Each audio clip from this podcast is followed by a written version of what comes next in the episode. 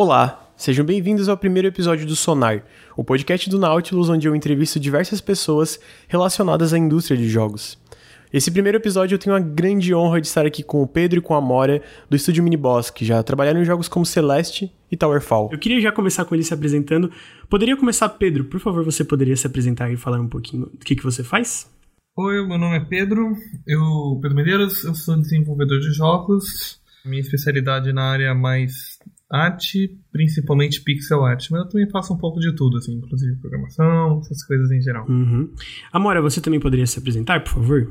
Eu sou a Amora, jogo Persona. eu desenho também um pouquinho. Eu desenho um pouquinho. Os dois desenham muito bem, aliás, deixa eu. Assim. eu, eu, vou elogiar muito vocês nesse podcast, porque realmente. é, você, vocês estão sendo entrevistados, nossa, entrevistados, chique, né? Por um fã. Então se prepare que vai ter muito elogios, assim. É... então, gente, eu queria começar um pouquinho o podcast falando o trajeto de vocês. É, para quem, pra quem tá escutando, é, o Pedro e a Amora fizeram parte do desenvolvimento, talvez o que seja mais conhecido que eles fizeram é o Celeste, que ganhou o jogo independente do ano do Game Awards. É, inclusive, parabéns pelos dois prêmios, merecido. Vocês merecem todos os prêmios do mundo por esse jogo. é. e para começar assim, meio, meio descontraído, é, mas vamos dizer mais tranquilo, eu queria perguntar como é que vocês, assim, é, eu, eu, vejo que vocês estão na área faz um tempinho já de desenvolvimento de jogos, né? Eu lembro que quando eu tava na faculdade, eu acho, de que eu fiz faculdade de game design, eu tava muito interessado naquele Out There Somewhere que vocês fizeram, ah, sim, né? Que era mais pela mini, pela mini boss, né? Que também existe ainda. E como é que vocês se interessaram por jogos? Como é que vocês entraram na área? Ah, a gente começou junto. A gente começou bem junto, assim, na área, no geral. A gente, tanto eu quanto a Mora, sempre gostamos muito de, de jogos, né? E sempre, sempre quis trabalhar na área de jogo, né? E quando a gente se conheceu, nós éramos ilustradores, né? A gente trabalhava mais com publicidade, ilustração para livro, umas coisas assim. E acho que com o tempo a gente conseguiu ir devagarinho mudando o nosso foco de arte, assim, cada vez mais para a área de jogos. E foi uma coisa bem progressiva. Progressão bem lenta, na real, né? Um ponto que, que mudou bastante foi quando a gente aprendeu Construct, que é uma engine de jogos, bem simples, assim, em 2010, eu acho. E a gente aprendeu essa engine e começamos a experimentar fazer nossos próprios, próprios jogos mesmo. Isso foi bem legal, porque antes a gente estava só querendo fazer arte para o jogo de outras pessoas e aí a gente começou a fazer nossos próprios jogos inteiros, assim. E, e com o tempo isso foi cada vez mais puxando a gente para a área, assim. Acho interessante que vocês, tá, vocês usaram o Construct. É, no começo, né, antes de eu começar o Nautilus com o Ricardo, eu estudei design de jogos e tal, e a primeira engine que eu usei, porque eu sou um desastre em programação, que eu usei para brincar, foi a Construct também. Eu lembro que eu ouvi uns. Eu, eu não lembro, eu acho que eram uns vídeos, uns streams do. Com Jack, sabe? No Iconoclast. Sim, sim. E, e aí eu vi ele, uns streams dele, dele desenhando. Obviamente, nunca tive a, a dedicação para tentar aprender realmente a desenhar, mas eu ficava muito, ah, beleza, ele usa Construct, ia tentar brincando com Construct. Sim. Nunca fiz um jogo. Na verdade, fiz um jogo completo até hoje na pro meu trabalho de TCC, que eu achei bem legal. Foi mais um protótipo do que um jogo, né? Foi, só que esse foi na Unity, é, um amigo meu programou e aí eu ajudei, eu fiz meio que a arte dele. E ficou bem legal, mas a, a Construct realmente tem esse negócio. É, é eles chamam de programa, linguagem visual? É, é programação visual. É, ajuda bastante, assim, para quem não tem muito costume a programar. Eu, eu, sabia programar, mas muito pouco, assim, né? E aí eu acabei. facilitou muito, porque programação visual é muito mais fácil de entender, ó. Hoje já, já, já programa com, com Unity também, principalmente, ou com engine própria. Mas foi, foi uma boa porta de entrada. E para uma coisa um pouco diferente, mas também relacionada a isso, um jogo. Um, aquele jogo que vocês jogaram e pensaram, bah, eu quero fazer isso também, assim, um de cada. Um jogo para cada um de vocês que inspirou vocês a, meu, eu quero muito fazer videogame depois de jogar esse jogo. Vocês têm algum desses? Eu, como alguém que cria conteúdo relacionado a jogos, sempre tem alguns que fazem o. Nossa, ainda bem que eu trabalho nessa área. E vocês criando isso, sabe? O que, que vocês jogaram e pensaram, nossa, mano, eu quero fazer coisa assim. Hum. Eu acho que para mim começou, começou a ficar mais mais a sério assim na minha cabeça o, o, a vontade de fazer jogo quando eu tava jogando Phoenix Wright no S e coincidiu com uma época que a Ubisoft estava entrando no Brasil e, e, e contratando pessoas E uma amiga minha muito querida na época, muito próxima, estava passando pelo processo de, de entrar na Ubisoft. Então, essa, esse período ali de entender que talvez fosse possível trabalhar com o jogo, afinal de contas, né? Porque até então eu achava que isso era simplesmente impensável. Essa coincidência desse acontecimento, junto com o fato de eu estar jogando a série inteira do, Ace Attorney e vendo a, o tipo de arte, né? Que era um negócio bem focado em personagem, que é o que eu curto fazer. É, uhum. Tanto no, na arte, né, que eles têm aquele portrait gigante, quanto na história mesmo, assim, eles têm uma, umas relações super complicadas entre eles e, e é todo animezinho, assim, tudo, é uhum. tudo curto, né, então foi bem... Objection! É, Objection, bem, bem, foi é bem muito uma época assim que eu falei, não, meu, é isso que eu, é isso que eu gostaria de fazer, é isso que eu vou, vou ficar tentando agora pro resto da minha vida. Hum, a Phoenix Wright é muito maravilhoso. Eu joguei só a trilogia original, eu não joguei, tipo, aquele. Tem aquele meio isométrico, que eu acho que tu controla o Miles, e tem um novo com o Apollo. Eu nunca joguei esses, mas a trilogia, trilogia original é muito maravilhosa. né? O Apollo é muito legal também. O do Miles eu não gosto muito, mas o jogo do, do Apollo é bem legal. Uhum. É, eu quero jogar também. É, esses, esses outros, no caso, né? Que eu realmente só tive a oportunidade da trilogia original.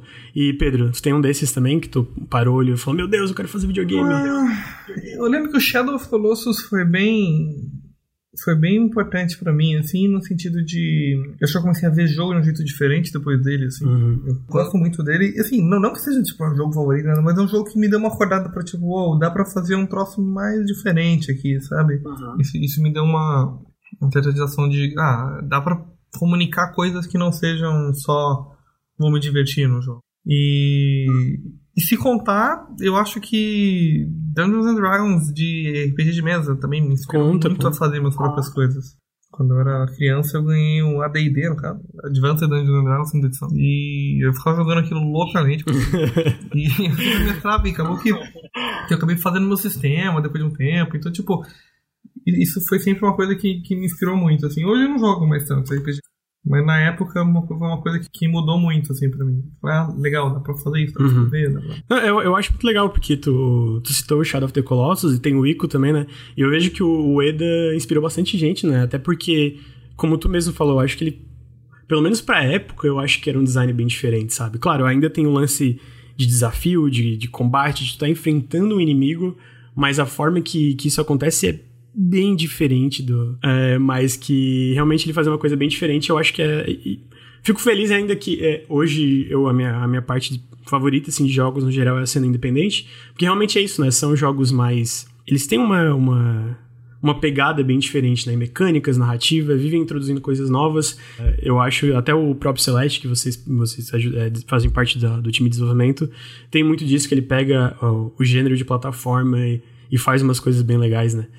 Sim, é, então. Eu acho que o Colossus ali, ele na planta pra mim mostrou também não só, tipo, tem isso também de que, olha só, dá pra você fazer um combate completamente diferente, mas também tem uma coisa meio. Eu não sei, você fica pensando o jogo inteiro, será que eu tô fazendo a coisa certa? Será que eu não tô fazendo a coisa Sim, certa? Sim, nossa, total, cara. E, e não tem uma resposta muito óbvia, né? É muito legal isso, assim. Você termina o jogo e fala, eu acho que eu fiz bem, eu não sei ou não, às vezes você acha que não, mas ninguém concorda, isso que é legal, é um jogo que ninguém concorda muito bem, uhum. sabe, com a discussão ali, né? Fica uma discussão, e é legal que o jogo possa ter uma discussão, né? É. Eu acho que esses jogos que é, geram interpretações próprias e meio que no final é aquele negócio de intenção do autor e o que cada um tira, e eu acho que os que geram debate em torno disso eu, eu gosto muito. No meu vídeo de jogos do ano eu falo do Celeste e eu meio que comento, né, que ah, ele realmente me influenciou algumas coisas na vida pessoal, assim, e aí um cara meio que, ah, mano, mas é só, sei lá, é um jogo assim, assim, assado. Eu falei, tá, mano, exatamente esse é um negócio legal, né? Que pra ti pode ter sido só um jogo de plataforma muito bom, com level design, precisão, etc. Mas para mim foi isso e outra coisa também, né? Sim. Obviamente o Shadow of the Colossus também tem essa discussão. E vários jogos têm isso, e geralmente os que mais ficam comigo são esses jogos que, que geram esse, esse debate, mais ou menos, ou pelo menos tu puxa alguma coisa pra ti que tu fica pensando depois, né? É, então, eu, eu gosto disso.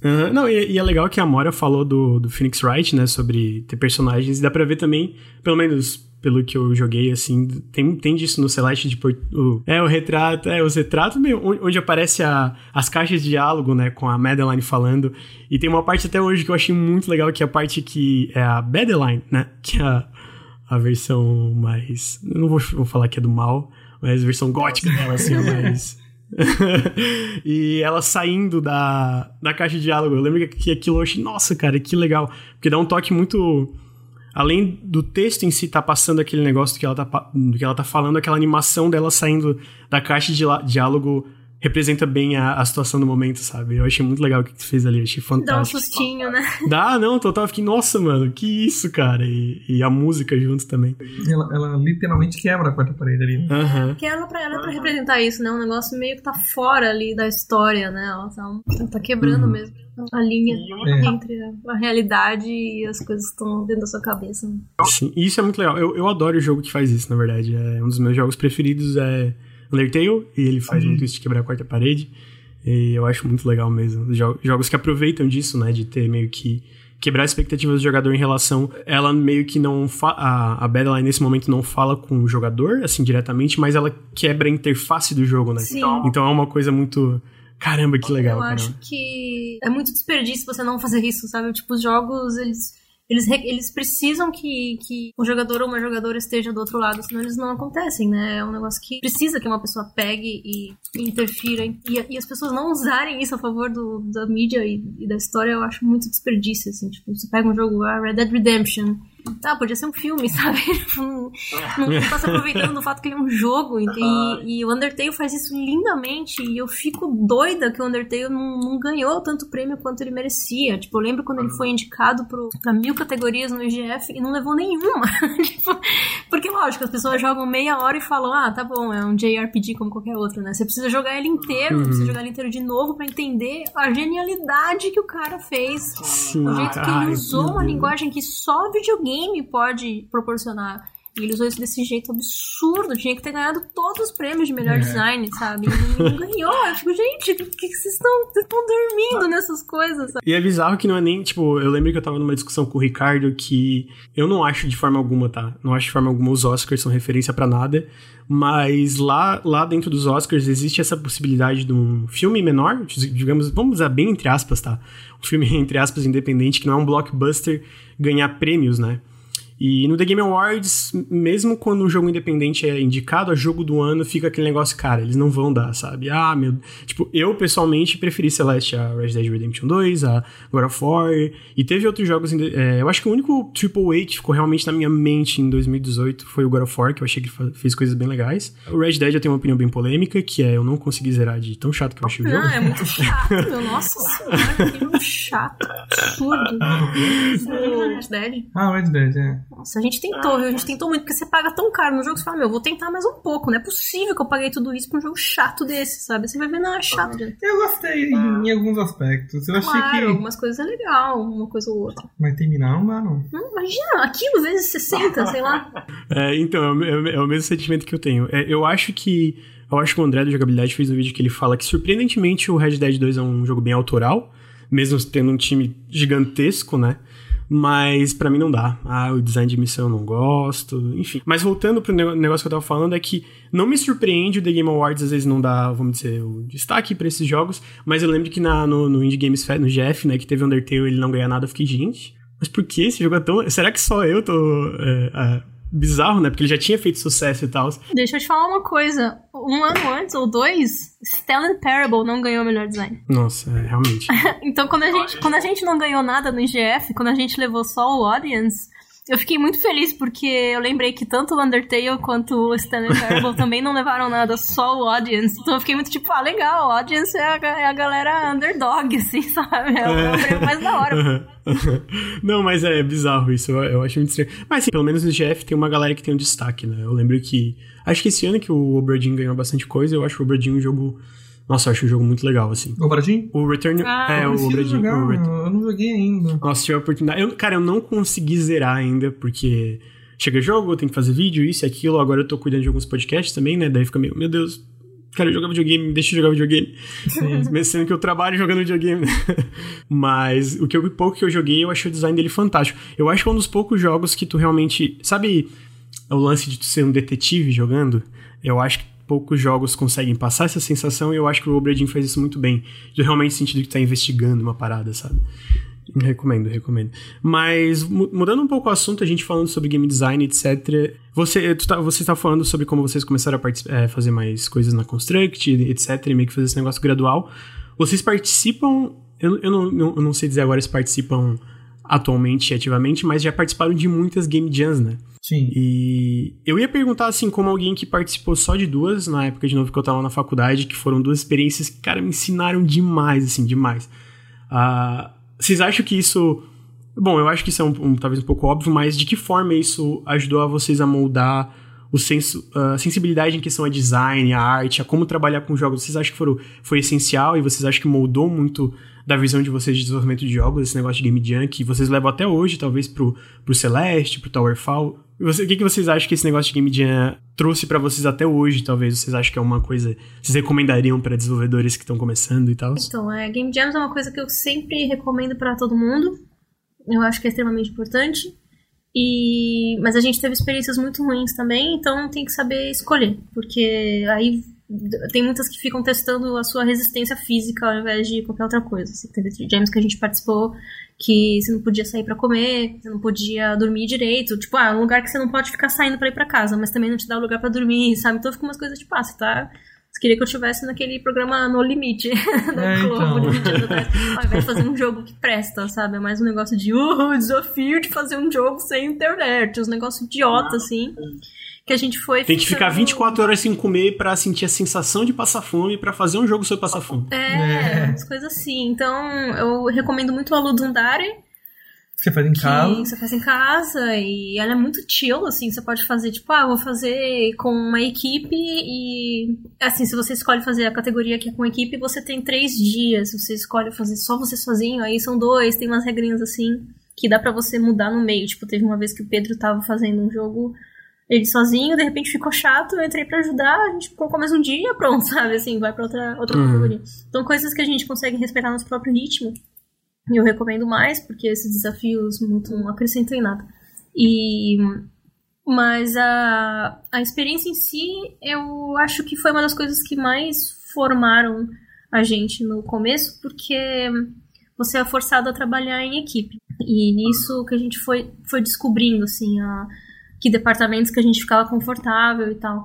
Tem muita gente que gosta de usar as gems como desculpa pra dar, fazer um crunchzinho do próprio jogo. Tipo, ah, vamos fazer uma gem aqui desse jogo que a gente tá fazendo. Aí dá, vai dois dias, usar gem como, ah, vamos forçar a gente fazer só isso pra ver se a gente termina algumas features ou, a tempo é. de alguma timeline. Ou sabe? prototipar uhum. uma ideia nova. Ah, vamos usar uns dois dias para poder testar essa ideia nova. Assim, dois dias, a gente vê depois de dois dias o que, que a gente acha é, algumas empresas fazem isso. Tem outras pessoas que preferem usar Jam para experimentar coisas novas. Então, por exemplo, tô aqui fazendo meu jogo que eu tô programando em C++, sei lá. E aí vai ter a Global Game Jam. E eu vou lá porque eu quero, quero ver se eu consigo fazer uma arte para algum jogo, entendeu? Eu quero ver se eu consigo programar em, em, em, outra, linguagem. em outra linguagem. Ah, vou tentar usar uma engine que eu nunca usei. Tipo, você pega e você se coloca naquele contexto para fazer um negócio novo, sabe?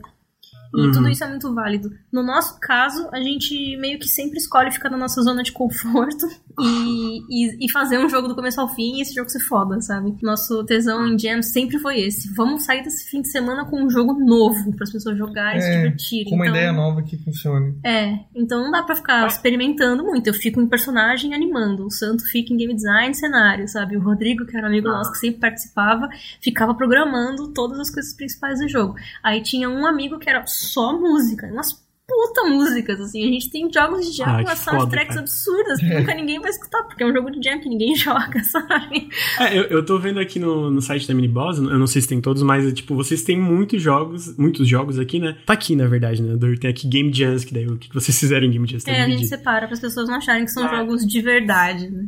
É. Mas o Down Goes the Phoenix tem uma música muito boa, é progressão muito boa, assim, de você fazer tudo bater, bater seu próprio recorde o Trapped in the. Como é que é? Trapped in the Chamber, Chamber of, of, Eternal, Darkness. Darkness. É a gente adora nome gigante. É o meu favorito, tá muito da hora, assim. Cada hora você pega uma arma aleatória pra, pra matar os muito tipo diferente de inimigo. A música tá absurda. É um mini Binding of Isaac, né? É um mini Binding of Isaac. Antes de Binding of Isaac. Ah, legal. O Horrible Night é o jogo mais triste, assim, que ninguém jogou, porque ele tá do começo ao fim funcionando, Esse- com, é. com boss battle, com eventos aleatórios, tipo, ninguém jogou. E a música tá foda também, a arte tá muito legal. que mais? Ah, o, o Chaos Heart é o meu favorito. O Chaos Heart é um jogo que a gente fez com o time do Ah, Celeste. Mas esse, esse, esse, esse ficou mais Ah, é? popular um pouquinho. Cara, ficou, ficou muito engraçado esse jogo. Tem, tem voz da Ashley Burt, que é a dubladora do Horizon Zero Dawn, sabe? Gente. Ela faz a protagonista do nosso jogo do, do, do Chaos Heart, do nosso jogo de jam. É absurdo, assim. Se você começa a olhar nossos, nossos, nossos jogos de jam, depois eu consigo te passar os que prestam, que são esses que eles têm agora, tem alguns que não, que não prestam. É. O, o Stone Heart é muito bonitinho também, e foi no mesmo ano, foi na mesma Game Jam que os nossos amigos fizeram o Surgeon Simulator, então foi um ano que ninguém jogou nada, o pessoal tava jogando só o Surgeon. E a gente fez um negócio do zero, assim, a gente fez toda uma dungeon cheia de puzzle, a gente escondeu uma quadra de basquete no jogo, que você pode ficar jogando com seu amigo se você quiser. Tem, tem um minigame de basquete. Não é basquete, acho que é, acho que é, acho que é vôlei. Vôlei, é. Tipo, se você quiser parar de jogar e ficar jogando a bola de um lado pro outro da quadra, você fica, sabe? Tipo, a gente adora fazer essas coisas, os jogos ficam completos, mas infelizmente eles morrem, porque são É, jams, né? Eu mesma não fico jogando jogo de jam. experiência. É mais pela experiência, você falar, olha, eu fiz esse jogo aqui, sabe? Ele tá pronto. E eu acho que dá muita experiência, né? Você Dá. deve aprender muito, né? Muito XP, em- em muito fazer XP. isso. É, não, então, eu vou jogar todos eles, porque eu, não, eu não sabia, tô- eu entrei, enquanto você estava falando, eu estava entrando em cada página do jogo que você estava falando, meu, eles parecem muito legais. E você estava falando, o- o doido de Game Jam é que muito jogo que hoje é grande ou virou um jogo completo, saiu de Jam, né? É, um que eu tô jogando agora, que eu tô adorando, adorando, eu até pretendo fazer um vídeo dele, é o Baba Is You, eu não sei se Ah, vocês chegaram a jogar já. Muito bom. Nossa, é incrível. E pelo que eu vi, ele saiu de uma gen, né? O, o- protótipo inicial. E eu acho que até o próprio Celeste não, não teve uma gen, só que não, eu não lembro o nome. Foi a jam do Pico 8. Isso, é um, é, console, então. é um console de mentirinha, é como se fosse um Super Nintendo, assim, mas é virtual, né? E aí eles Uhum. fizeram uma jam de quatro dias, se eu não me engano, que foi onde nasceu o Celeste. Tem muitos jogos que nascem de jam, nossa, muitos mesmo. Sim, então, eu acho isso muito massa. Eu acho muito, muito massa. Porque eu, eu assim, vendo de fora e é, pelo pouco que eu mexia eu, na, realmente em desenvolvimento de jogos na época da faculdade, esses projetos, essas gens, a galera, ah, vamos, ah, e essa ideia aqui, vamos testar. Eu lembro que teve uma gen na, na época da, da nossa faculdade que era. Ah, era pra uma marca de, de mesa, é, mesa digital, sabe? Mesa de desenhar e tal. Eu esqueci o nome. O Wacom? Tem existe uma Wacom? É isso, isso, o Wacom. E aí eles patrocinaram isso quem ganhasse ia ganhar uma mesa daquelas, né? Uhum. E aí o nosso jogo, ele não ficou bom no sentido de ficar polido. Mas eu lembro que no final o cara falou, cara, o mais criativo e o mais legal visualmente, a ideia mais interessante foi a de vocês, que a gente basicamente fez um point and click, que era uma mesa, tu controlava uma mesa da Wacom, andando no cenário meio que realizando o desejo de uma criança, sabe? Ah, eu quero desenhar isso aqui, e aí tu ia com a Wacom, a Wacom fazia aquilo virar realidade. Ah, Só que o jogo não, funcionava direito, tinha muito bug, tinha muito, meu Deus, tinha, porque a gente nunca tinha, a gente nunca tinha feito um jogo, a gente, não, vamos fazer.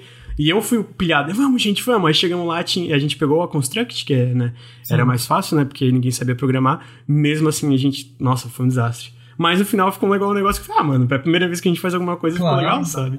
Claro. E eu acho que, é, tipo, esse negócio de testar ideias, eu imagino que vocês devem sair com uma. Até um pouco, talvez.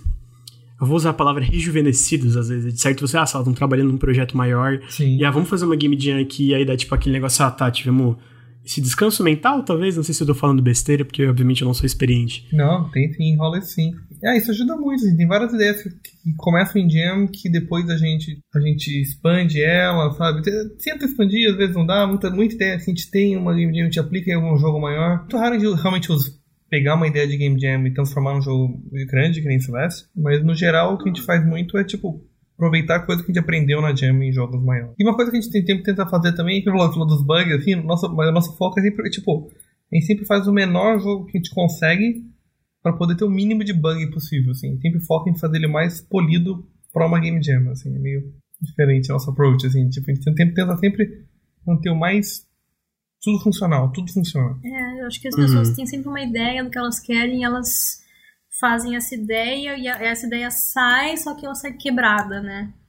E eu acho que o caminho pra você ter um jogo mais funcionalzinho é você ir, ir diminuindo a ideia. Passa uma hora de jam, você escolhe coisas pra tirar. Passa mais uma hora, você escolhe mais coisas pra tirar. É sempre tipo, ah, se eu tivesse que colocar essa, esse jogo pra vender amanhã, que, que seria ideal eu remover. Eu gosto muito dessa feature, mas se eu colocar ela vai ficar bugada. Então, se eu tirar uhum. ela, ainda dá pra deixar o jogo legal, sabe? E aí polir, polir, polir, polir o que você já tem. Deixar bonito, deixar gostoso, sabe? Ele vai ficar mais simples do que a ideia original, mas pelo menos ele vai ficar jogável e divertido. Sim. Uhum. É aproveitar o máximo dentro do menor possível, talvez, né?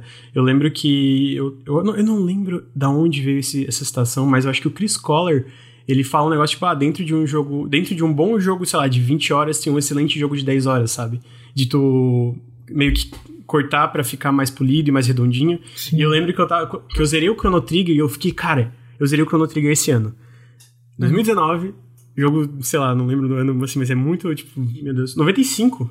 Caralho. Talvez no Japão, talvez no Japão deve ter saído em 95. Então, sei lá, tipo, 20 anos aí para mais do jogo e eu joguei ele ainda, assim, zerei, parei e falei, mano, esse é um dos melhores jogos já feitos, sabe? E eu tava lendo umas entrevistas e um, do, um dos, acho que um dos lead designers falou que meio que o lance deles é que eles meio cortavam, tipo, só cortar, sabe? Eles chegaram no momento do jogo, cara, vamos só cortar coisas. Cortaram, cortaram, cortaram, cortaram. E aí no fim chegaram onde chegou o Chrono Trigger, que é bem redondinho. E considerando atualmente a cena de jogos AAA, que eu penso que toda vez que eu jogo, jogo um jogo de mundo aberto, eu fico, ai meu Deus, mano. Ai, mais uma side quest, sabe? Que é esse negócio de ter Sim. coisa demais às vezes. É coisa demais, meu. É coisa demais porque os gamers que pagam 200 reais de jogo, eles vão reclamar se você não der mais do que 60 horas para eles. Então você tem que ficar enchendo linguiça, velho. A gente foi jogar o Red Dead e a gente tava, nossa, aqui, olha o detalhe do cabelo dele, olha o detalhe do cavalo e sei lá. E aí quando eu fui tomar um banho de banheira, a espuma era um PNG estourado, assim, que não tava nem animado, sabe? Que que é isso, meu? Você não consegue polir tudo igual, sabe? Tem coisas que vão Sim, total. ridículas se você colocar um jogo e, desse tamanho. E até pra polir o Red Dead como poliu, teve o, o, o sacrifício humano ali, né? Do crunch, etc. A galera é. super sacrificada e ainda pra ter sessões do jogo que estão uma bosta, sabe? Nossa, tem várias partes que estão hum. bugadas. Umas partes bugadas pra caramba, umas partes repetitivas. Esse, essa cena do banho eu não tava acreditando que não era, que não era beta. Falei, não, isso aqui não é, não é final, não é possível que os caras chiparam com essa cena, sabe? É. Ah. É, vergonhoso. horrível. O... É, vergonhoso. Um jogo que, que, que, é muito bom, porém tem um problema de duração também, eu achei o Alien Isolation. Que é tipo. Concordo, concordo. Nossa, por favor, continua. É, não, Jonathan, jogo incrível, adoro o jogo, jogou. Lembra? Pirou. Incrível, incrível. Aquele alien meio gato tá muito da hora, né? É. Não, tá excepcional. Não, e eu, isso é que o final fica um porre, né? Tipo, é, então, perde, perde até a perde a magia até do Alien, cara. É. O Alien olhava e falou, mano, eu não tenho mais medo dele, eu tenho um lança-chamas, vem cá, tipo. Você começa a perder o medo sabe? dele, aí ela vai, aí ela vai, explora uma outra, aí volta. Fica, gente, essas 15 horas a mais aqui, porque os gamers vão reclamar. E tem né? um momento que pensa, tá, agora o jogo acabou. Aí tem mais 10 horas, sabe? É, tipo, cara, por você fala, legal, vai fechar agora. Aí não, ela sai, aí volta. Eu, eu nunca li nada sobre isso, mas eu tenho certeza que era pro jogo ser bem mais curto e alguém falou: não, não, tem que comentar isso. Realmente isso aí, realmente isso aí. É, talvez. Eu, eu acho que nunca teve deles falando nada disso necessariamente. Eu, eu nunca vi, pelo menos. Eu, uhum. eu, tava, eu tava pesquisando ele que eu queria fazer um vídeo sobre o sistema de save dele, que eu acho muito legal. Uhum. Aí eu, eu, pesquisei, eles nunca falaram, mas com certeza é aquele negócio, né? Por mais que tu, às vezes, sei lá, eu, pelo que os desenvolvedores falam, no geral a SEGA, pelo menos a SEGA da Europa, né? Eu acho que é, que é a da Creative Assembly, etc dá uma criatividade legal para os times, liberdade, etc. Mas, cara, com certeza tem certas coisas que fica meio. Ok, a gente tem que fazer X coisa e etc. E por guideline interna, às vezes, dele, sei lá, assim. Mas eu, eu, concordo, assim, é um jogo que eu amo, amo, eu amo esse jogo, cara. Meu, eu acho que ele, ele foi muito under, underrated, sabe, pela galera, assim, na época que saiu. Muito bom. Mesmo com os problemas de duração, eu acho ele muito legal. E, de novo, é uma coisa que eu, eu acho que ele é diferente, sabe? Ele, assim, pelo, especialmente no meio de mega produções, ele tenta coisa que muitos jogos não, tem, não, não tentam, assim, né? E aí, às vezes, a galera meio que teve essa recepção meio, ah, peraí, por, exatamente por ser diferente, né? É, é, é, aquele negócio, né? Às vezes o pessoal não tá muito acostumado, porque tem, querendo ou não, a gente tem esses gêneros pré-definidos, eu não sei se vocês concordam comigo, mas sei lá, terror, terror em primeira pessoa, aí tem meio que, ah, tem o Amnésia, tem o Outlast, tem isso e aquilo, e o Alien pegou essas coisas e meio que deu, deu uma uma sacudida, sabe? O sistema de save eu acho bem legal. O Alien é muito mais ameaçador que qualquer um desses inimigos Stalker que tem. Uhum. Ah, pelo menos assim, ele é mais surpreendente, né? Eu acho o Mr. X, que saiu recentemente, muito legal. Pela, dura pela duração em tela e pela simplicidade dele, eu acho ele muito legal. Mas na época, assim, eu acho, cara, era inigualável o Alien. E em, em comportamento, eu acho que ele até hoje é o mais imprevisível. E a dificuldade, né? A primeira vez que tu encontra o alien é muito difícil, cara. Eu acho que, que, tipo, ele tem um. Ele tem um sistema de crafting dentro do jogo. O jogo de terror tem crafting no meio. E ele tem, tipo, essa ideia que eu acho que é, tipo. Você tem como, vamos dizer, lutar ali, você tem alguma chance. Então, quando você é meio que vai ser pego, você não larga o controle. Você luta até o fim, entendeu? É bem interessante isso também. Você tem alguns recursos que te ajudam, sabe? Você não tá, tipo. Ah, tá, deu errado. Vamos, vamos testar de novo, vamos de novo. Sabe, não é, não é isso, assim. O Aliens 2, realmente. Bem que nem você falou assim, ele pega o padrão do jogo de terror, que é tipo que a amnésia cimentou ali, que foi muito bom na época, mas tipo. Hum, foi só isso. Mas hoje em dia eu acho a fórmula meio cansativa que todo mundo fez parecido, mas na época eu amei esse jogo. Que, o Amnésia sim, eu também, é, mas na época, hoje em dia, acho que ele já, tipo, ele, ele não é um jogo longo, né? Aí quando a galera começou a fazer puta jogo longo, que é igual a Amnésia, fica meio bobo, assim. E o Alien, ele consegue fazer, tipo, coisas interessantes, assim. Ele, ele pega, como é que ele, é tipo, crafting, armas, você se esconde, você faz uma porrada de coisas diferentes. É interessante esse, esse fluxo todo que ele gera ali. Uhum, total. Eu, eu gosto muito de jogos grandes, assim, que se arriscam tanto, sabe? Eu, eu, aprecio muito, assim, mesmo que às vezes, obviamente, não tenha receptividade que eu gostaria que tivesse, eu, eu, eu respeito muito isso, né? Até, até às vezes eu lembro que eu joguei, para mim, o, a menção honrosa, assim, que a gente faz os jogos do ano, tem a menção rosa e o jogo do ano, né? De 2017 foi um jogo chamado Rain World, eu não sei se vocês já chegaram a jogar, conhece. Rain World? É, isso. De chuva? Um... É do gato? Isso, esse, esse mesmo. Eu amo esse jogo, mas ele, ele tem umas decisões de design bem estranhas, sabe? E uhum. eu lembro que na época eu achei injusto porque ele foi julgado, foi julgado, foi avaliado, meio que, sabe, como se ele tivesse dentro da fórmula de Metroidvania ou de side-scroller, e ele não é bem nenhum dos dois, ele uhum. é uma coisa bem, bem própria, assim, né? Tipo, eu não consigo pensar em nada parecido com ele. E eu lembro que eu adorei o jogo exatamente por isso. Eu me frustrei demais no jogo, assim. Nossa, eu fiquei muito puto no momento. eu queria quebrar o computador, jogar. Eu lembro que eu troquei um monte de e-mail com o desenvolvedor, cara. Porque eu falei, gente, ô, ô moço, não é possível passar dessa parte. Me explica, porque eu não tô entendendo o que tá acontecendo uhum. aqui. E aí ele me explicava: ah, não, é, tenta fazer isso, e o design é aqui. Eu fiquei, mano, esse jogo é muito massa, cara. E o final dele é muito foda, etc. E aí eu lembro que eu lancei o vídeo assim, falando, ah, isso aqui é um dos melhores jogos do ano. E a galera sentou o pau no jogo. Caramba. Eu fiquei, caramba, só eu gostei dele. Eu lembro uhum. que a galera só, nossa, sentou o cacete no jogo. Eu falei, gente, mas que triste, sabe? E hoje tem ele meio que tem muita gente que gosta e fala mais dele dessas partes únicas que ele faz, né? Mas na época que saiu foi tipo, nossa, a galera criticando um monte. E eu acho que a galera tem isso, né? De ter essa coisa meio. Tem esses gêneros pré-estabelecidos e quando alguma coisa que parece estar nesse gênero, mas foge com coisas bem diferentes, a galera tem esse choque, né? Uh, tanto que eu lembro até hoje aquela entrevista com o Yoshida que ele fala: Ah, não, Demon Souls é uma merda, sabe? não quero publicar isso aqui e trazer pro ocidente. Aí, se esse arrependimento matasse, né? É, né? É, então, hoje os caras estão. É que assim, tu faz um troço diferente e você tem o risco da galera não gostar, né? Sempre tem ah, isso. Ah, eu entendo, né? Porque é muita gente, tem muito, muito emprego em risco, etc. Mais no sentido de eu, eu aprecio quando acontece, às vezes quando dá certo, etc. É, e entrando nesse negócio de game jam, de ideias, etc., eu queria meio que, talvez entender, meio. É, como é que exatamente é, é, eu tô certo em falar que meio que vocês começaram mesmo quando vocês montaram a mini boss, que daí vocês começaram a conhecer outros desenvolvedores, etc. É, Sim. Como, quando é que vocês decidiram começar isso? Como é que foi, uh, como é que foi tipo começar um estúdio realmente de jogos e eu acho que na, na época que lá no começo talvez o All Star Somewhere foi o maior projeto de vocês, eu tô viajando? Foi, foi. Assim, gente nunca a gente nunca, tipo, formalmente montou um escritório, assim, com um estúdio que a gente vai num lugar, né? A gente nem tinha dinheiro pra isso, nem nada do tipo, assim. A gente só começou em casa e só fazer jogo em casa. E é isso aí, chamar os amigos. O que a gente começou foi com Talbot. Talbot foi um jogo que. A gente, a gente, a gente deu muita sorte também em tudo, no geral. Porque, tipo, a gente tava na hora certa, no lugar certo várias vezes, assim. O Talbot foi um jogo também em Construct, bem simples, que a gente fez numa época que não tinha ninguém fazendo jogo no Brasil, assim, eu acho mais polido, assim, com um gráfico legalzinho. Então a gente ganhou uma porrada de prêmio com o Talbot. É, as pessoas ficavam surpresas com a qualidade mais é. artística do jogo, assim, porque é. como a gente tem essa esse background de artistas, né? O Pedro sempre com publicidade, é, ele aprendeu a desenhar muito rápido, né? Então, cada cenário do Talbot, que a gente não, não usava tile set, a gente fazia à mão, assim, bem pintadinho mesmo, era, ele fazia de uma qualidade absurda e muito rápida. A gente conseguiu fazer. Acho que a demo pública que tem no Towers tem cinco levels muito bonitos, assim. E, e eu tava com a experiência de animar. Eu tava trabalhando com animação quadro a quadro, então também para fazer o boneco andar, voar, pular, morrer, tipo, a gente conseguiu fazer em relativamente pouco tempo um negócio com uma qualidade que, que deu uma assustada. E a gente começou a usar os concursos para isso. A gente mandava o Talbot e ganhava, e aí com o dinheiro comprava um PC. Ou então teve um concurso que a gente ganhou um PC, sabe?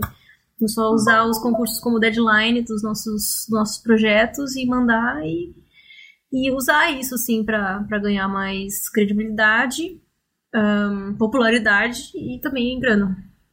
Mas antes do Talbot a gente fez um protótipozinho bem pequenininho chamado Six Feet Over. Six Feet Over, que, é, que era só pra entender mais ou menos o construto. É.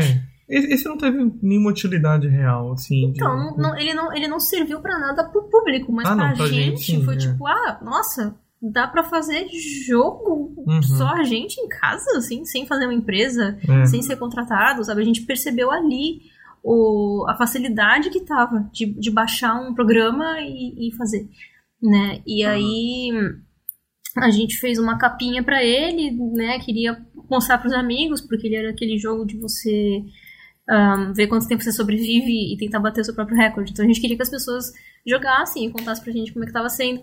E por causa disso a gente criou um bloguinho no Blogspot e por causa disso a gente se deu o nome Ah, de é. mini boss, entendeu? Porque senão, se não fosse isso, nem, nem mini boss teria, assim. Foi só porque o blog o blog precisava de um nome. Ah, é. então foi aí que surgiu. Aí o Pedro já fez um loginho, todo bonitinho e tal, mas é, foi assim. É, é porque isso, é- é isso, tipo assim, vendo um pouco a trajetória pelo site, isso eu vejo que meio que, como tu, tu mesmo falou, o Talbot deu esse negócio de vocês ganhar prêmios, etc.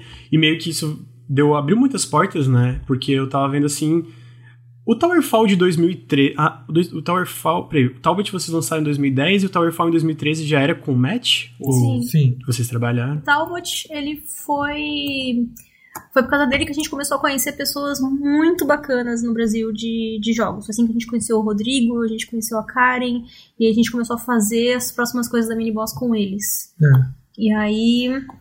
Aí, em paralelo. as, Em paralelo... as jams, desculpa interromper, as jams a gente fazia com eles, a gente foi pegando mais, mais experiência em, em ter um timinho, assim, com pessoas muito boas, muito rápidas. Eu ia falar então, e o Talbot serviu pra gente entrar, vamos dizer, entrar na, na área ali, né? É, Mas em paralelo a isso, a gente começou a fazer o Alder. Enquanto a gente tava meio que trabalhando em empresa de jogo mobile, fazendo uns freelance, nada a ver. E foi, foi trabalhando no Alder Somewhere. E aí a gente liberou, a gente fez o Alder Somewhere e foi o primeiro jogo comercial novo. A gente ia liberar de graça, a gente decidiu falar, não, vamos tentar vender só pra gente... Posso, posso dar uma palavra pra dizer que eu comprei ele no site de vocês na época? Que eu Que legal. Na época? Aí eu, eu, eu, aham, comprei na época. Caramba! Que legal. É, eu comprei, eu lembro que eu comprei. Obrigado. Nossa, que Eu, da hora! é, eu, eu vou falar pra vocês que eu nunca, nunca cheguei a zerar, porque eu, na época eu tava. Eu não lembro o que eu tava fazendo, mas eu tinha um monte de. Sabe quando tu tá cheio de coisa e não consegue jogar direito? Mas eu pensei, mano, esse jogo tá muito legal, é de um time brasileiro, eu falei, eu comprei. Ah, demais. obrigada. Ele é Obrigado. super curtinho. O dia que você pegar pra jogar, pra jogar É. você vai zerar em uma hora e meia, duas no máximo. Speedrun. Vou pegar ainda, vou pegar. Speedrunners era em. fazendo em 4 minutos. É, acho. os speedrunners estão fazendo. Caramba. Mesmo sem ser A galera speedrun, do ele é bem é curtinho. É. Acho que 5 minutos. Eu, eu consigo zerar em 10, eu acho. Caramba. Então, então, tipo, aí o- a gente em paralelo ao Der. A gente decidiu vender, não pra ganhar dinheiro necessariamente, mas mais pra poder entender o que que é vender um jogo, sabe? É, eu lembro da nossa discussão na cozinha, lá no nosso apartamento em Campinas. Eu queria porque queria porque queria lançar de graça. E você falou, não, a gente vai cobrar nem que seja valor simbólico, porque a gente precisa entender como é que é colocar um jogo numa loja, como é que é ter que lidar com os bugs depois, com as pessoas com- querendo dinheiro É. de volta. Eu falei, é verdade, é uma, é uma skill que a gente ainda não começou a desenvolver, então É, vamos botar esse jogo à faz venda pra poder passar por isso, pelo menos Sim. uma vez. Né? E, e aí a gente, nesse processo de aprender isso, assim, a gente aprende, foi, foi, foi ótimo, assim, a gente aprendeu a tentar começar a falar com Steam, foi, puta, foi, uma, foi uma loucura isso aí. Mas o Alder, basicamente, o portfólio que ele deu pra gente, esse, know-how que, ele deu, que fez a gente poder, ajudou a gente a conseguir o Deep Dungeons of Doom. Foi um jogo que foi financiado pela Bossa. Ah, eu lembro. Nossa, eu não É. lembrava desse jogo agora. Que não é bom.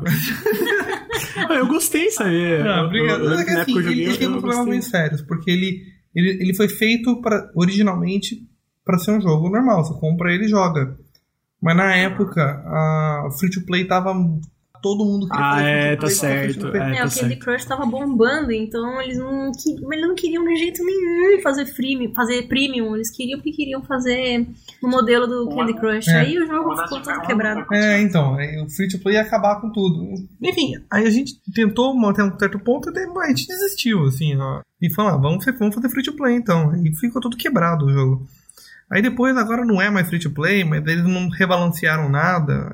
Então, meio que o jogo ele tá nesse. ficou nesse limbo aí. É, eu achava ele muito charmoso de novo, né? Eu acho que vocês manjam- mandam muito bem na estética do jogo de vocês. Eu lembro quando eu vi, eu fiquei, nossa, esse jogo é muito, muito bonito de ver, sabe? Então, eu acho que é absurda. A trilha é foda. É absurdo. É a gente chamou o Yuri, que é o mesmo amigo que fez a trilha do Alder, e ele fez um negócio assim que eu até hoje acho absurdo. É, eu acho absurdo. direto, direto eu vou no, no Bandcamp e escuto a, a trilha. Não, e a gente chamou o Glauber, sabe? A gente chamou a Thaís, o Danilo. Tem um time muito Ah, que bom. foda. é bom pra assim. caramba. é. All Stars, time All Stars, assim, né? É. É. E ele.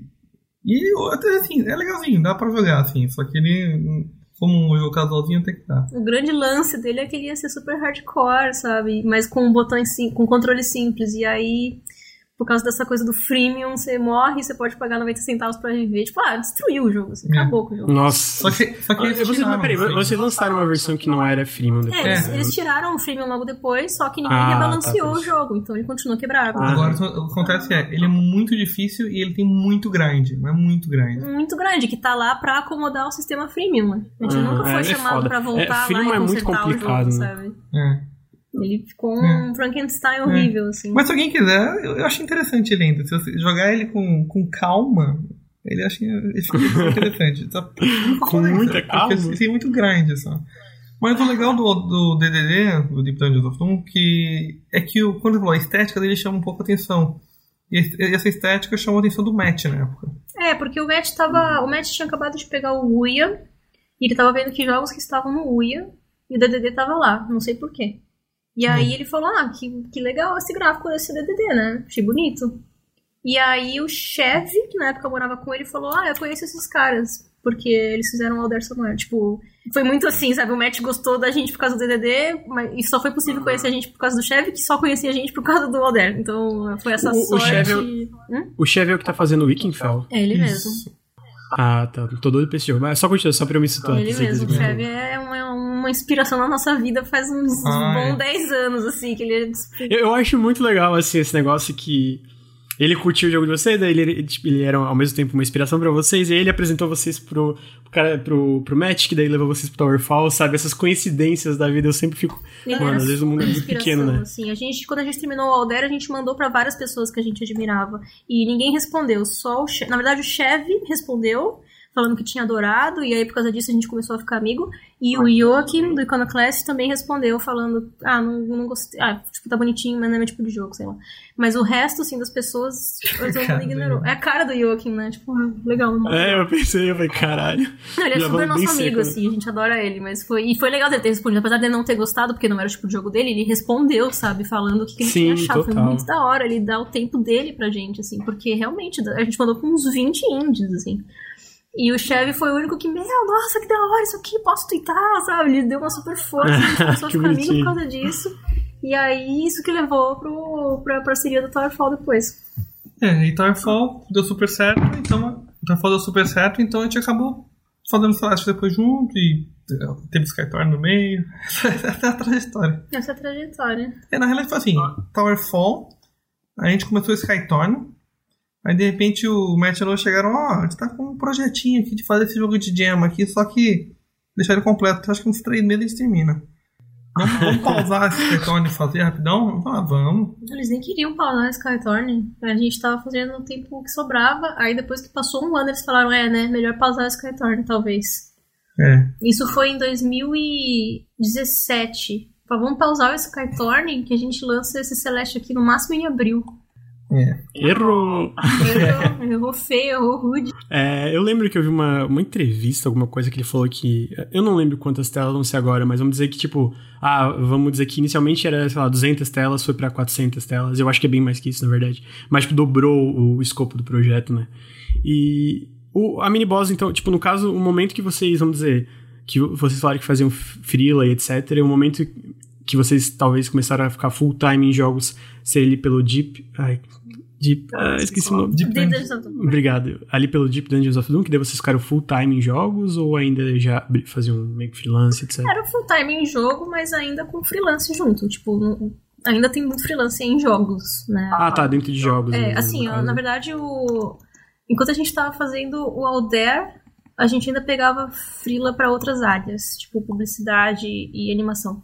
Quando a gente lançou o Alder, os freelas que chegavam começaram a ser de jogos. Nunca mais pediram outras coisas pra gente. Quando pediam, a gente recusava. É, a gente dec- decidiu, teve um momento ali, quando tava mais confortável ali, a gente decidiu, não, não vamos mais aceitar nenhum freela que não seja de jogo. Porque não precisava, os freelas que chegavam eram todos de jogos. E aí, com o Skytorn, foi quando a gente viu que não precisava mais pegar freela nem de jogos. A gente tava bem com os nossos próprios. É. Nossa, eu fico muito feliz quando eu escuto isso, gente, sabe mesmo? Assim, de desenvolvedor independente que. Desenvolvedor, no caso, equipe, assim, né? Que eu, que eu, que eu sigo, que eu curto e ver que dá certo, né? Mas, enfim, voltando pro, pro assunto. E, então, aí entrando no, no Towerfall, eu queria saber mais ou menos porque hoje, ah, hoje aqui no Nautilus, por exemplo, eu sou de Santa Catarina, o Ricardo e o Nelson são do Rio de Janeiro e o Bruno é do Rio Grande do Sul. Então a gente trabalha cada um home office, né? Eu ia perguntar, na verdade, como é que funcionou essa dinâmica de vocês trabalhar. O Matt, na época do Towerfall, também era do Canadá, né? Eu tô falando Sim, assim. ele, ele, ele tá sempre no Canadá. Ah, tá. Então tá. Ah, como é que funcionou essa dinâmica, assim, de tanto vocês trabalhando em home office, tipo, aqui do Brasil, e ele no Canadá, e o fuso horário, e trabalhar num projeto mais ambicioso, no sentido de, eu, eu acho que Towerfall é maior do que o Deep Dungeons of Doom, eu tô, eu tô falando besteira, o escopo do projeto, ou é a mesma coisa? Eu não Se sei. eu tô falando besteira... Não, eu não, é porque, corrijo, tipo, é, é- é próximo o tamanho. O... Eu acredito que a gente tava falando maior, sim. Tava falando American Deep Dungeons? É, É, o que é. escopo. Uhum, Acho que é assim. Não é muito maior, não. Não, O DDD não é tão grande assim. O DDD tem, assim, enciclopédia, tem, umas, tem uns flavors, mas o Towerfall é gigante. Tem um tanto de segredo que tem no Towerfall pra você abrir. É verdade, é você verdade, é os verdade. É, tem bastante os conteúdo. modos de trial, É, aí é. tem o modo campanha. O Towerfall é gigantesco. É, é. E o Towerfall é bem mais polido ali no geral de... Um bilhão de polimentozinhos É. que as pessoas não É. conseguiram até hoje. Eu acho que não tem nem se compara. É, não, tá certo. É, eu ia perguntar mais ou menos como é que foi é, tanto o desenvolvimento, ah, esse desenvolvimento conjunto, né, que acabou depois se fortalecendo com o Celeste, mas como é que vocês começaram no Towerfall, como é que foi esse processo da, até do fuso horário, né, de acostumar ou se, se situar com isso, e até como é que foi desenvolver no Oia? O- Vocês já participaram do projeto no Oia? Foi, né, desde o Oia, né? foi. O Towerfall Como é, foi um como é que foi? Porque eu acho toda a situação do Oia muito doida. mano. É, muito como é que foi mais né? ou menos isso? E foi sempre. o- Era um, um jogo exclusivo pra Wii no começo. É. Por três meses. A gente era o. A gente conseguiu o primeiro e o segundo lugar no ranking do. Do do Ia, porque o Towerfall primeiro e o DDD em segundo. Ah, era bem tranquilo no geral, porque a gente tava bem acostumado com. Os horários sempre foram meio loucos, né? Sempre ia dormir tarde, acordava tarde, então. É, em Campinas, como era muito quente, a gente dormia a tarde inteira, acordava à noite pra jantar e começar a trabalhar. Aí ia tomar café da manhã, de manhãzinha, pra, pra ir dormir. Era, era trocadão, assim. E aí, Londres, com o DDD, tava seis horas na frente, e Vancouver, com o Towerfall, tava seis horas atrás. E quando o time é mais travadão, assim, por exemplo, com a Bossa, como é uma empresa muito grande, eles tinham que usar Scrum, e, que é um sistema de você ficar colocando as suas, Nossa, suas próximas eu sei. tarefas, e uma bloqueia a outra. Então, esse tipo de coisa me dava mais ansiedade no sentido de, ah, vou ter que mandar essas artes. E acho que nessa época não era nem DDD, era um outro jogo que eu tava fazendo pra eles. Sim, era o. Toy Run, era alguma coisa de Facebook que, que eram umas animaçõezinhas bem fofinhas, quadro Sim. a quadro. E aí eu mandava os frames pro programador lá, colocar no jogo e ele me falar no dia seguinte se tinha funcionado ou não. Então era uma coisa um pouco mais travada, no sentido de cada pessoa fica só no seu departamento e depende dos outros pra ver o negócio funcionando. Agora com os meninos do daqui, tanto pro Towerfall quanto pro Skytorn quanto pro Celeste, era mais independente, assim, o desenvolvimento. Então eu faço um boneco novo, boto no jogo, decido se ficou bom ou não, refaço, boto no jogo, gostei, fecho, mando, entendeu? Não tem essa, ai droga, não vou conseguir terminar agora porque eu preciso esperar o programador acordar daqui a 8 horas pra me falar se funcionou ou não, sabe? Ah, então vocês tinham bastante liberdade também no sentido de input, botar as coisas. Ah, sim, e- nossa, eu coloco cada coisa no jogo lá que eu nem pergunto pra ninguém, o Pedro também. Ah, sim, é, então, a gente. Isso é uma coisa bem crucial, assim, a gente sempre teve. A gente sempre acessou o repositório do jogo, que é o repositório é onde a gente guarda o código, as artes e tudo, assim. Então sempre teve acesso direto ao jogo. Então, tanto o Towerfall quanto o Celeste, pelo menos um pouquinho a gente programou. Sim, o, o, Celeste, nossa, eu lembro que eu fiz a, a Granny piscando, eu coloco a Granny piscando, de vez em quando ela pisca um olho antes do outro, sabe? Eu tenho essas pequenas escolhas, assim, de como é que vão funcionar as animações, coisinhas que eu quero esconder ali, que não tem por que eu pedir permissão para ninguém. E aí eu tô testando a cena pra ver se o portrait funcionou, eu percebo que o Matt escreveu um typo sem querer no diálogo. Eu já abro o diálogo, já arrumo, já, É. já dou Ah, punch. legal. Ah, muito mais eficiente, né, É, na verdade, muito fazer mais. isso. Tanto faz o time zone porque as pessoas estão trabalhando em pacotinhos, assim, Sim. e mandando quando tá pronto e bom e funcionando, sabe? É, então Uhum. a única coisa que a gente não encosta muito, por exemplo, é, sei lá, não vou mexer na velocidade que é medalhana. É. Porque isso aí já é muito departamento do médico. Que nem o médico, por exemplo, nunca vai trocar a cor do céu. Porque É. esse é meu departamento. sabe? É, mas é, é isso, né, que você tá dizendo, tipo, os, os- os limites, né, do... Sim. É legal você saber um pouquinho de cada departamento, mas também respeitar o que, que é a escolha do outro, Claro. o, que que é o, o que, que é o departamento do outro, né. Sim. O Towerfall foi o primeiro jogo mais voltado pro, pro multiplayer que vocês trabalharam? Isso é uma pergunta, no caso. Acho que foi. É, foi sim. E foi muito diferente pra vocês a experiência de mexer com um jogo multiplayer? Como é, como é que foi, tipo, de antes de jogos mais voltados pra sempre uma experiência pra um jogador, né? Pra um como que é o, o Towerfall, que às vezes ah, são quatro pessoas jogando e super caótico e tem que pensar no balanceamento. Eu não sei se vocês pensam nessa parte de balanceamento, se vocês dão feedback nisso. Como é que foi esse processo de trabalhar com alguém num jogo multiplayer que no fim teve, teve bastante sucesso, né? Então nem sei se vocês depois tiveram que terar nisso, etc. Então, a, a maior diferença, eu acho, pra gente foi o playtest, porque hum, antes de Towerfall, a gente acabava ficando cansado dos nossos jogos, assim, tinha que jogar tantas vezes, tantas vezes, e é sempre a mesma coisa, sempre o mesmo puzzle, sabe, sempre o mesmo inimigo. E é o puzzle que você acabou de inventar, então você não sabe se tá difícil, né? É, nossa, é muito chato playtestar, e você tem que fazer isso até você não aguentar mais o jogo, sabe, você quer lançar ele logo, você não aguenta mais fazer playtest. E a diferença maior foi essa, que com o Towerfall o playtest era uma delícia, né? Ah, tem uma... um tipo de flecha novo. Yeah! Chama os amigos pra cá, vamos testar, vamos ver se funcionou. É Muito da hora, sabe? A gente nunca ficou cansado do Towerfall. A gente trabalhou nele por muito tempo e foi muito difícil decidir que ele estava pronto de lançar, porque a gente não cansava de jogar ele e, e- e pensar em mais coisas pra adicionar. Era um, era, um, era um processo muito gostoso. Por causa disso, É, né? é jogar com os amigos, descobre jogar. uns negócios novos, entendeu? Quando o Kyle descobriu o Hyper Jump, ele quase não falou pra gente. Ele quase não contou pro Matt, porque ele ficou com medo que o Matt fosse tirar, porque era um bug, né?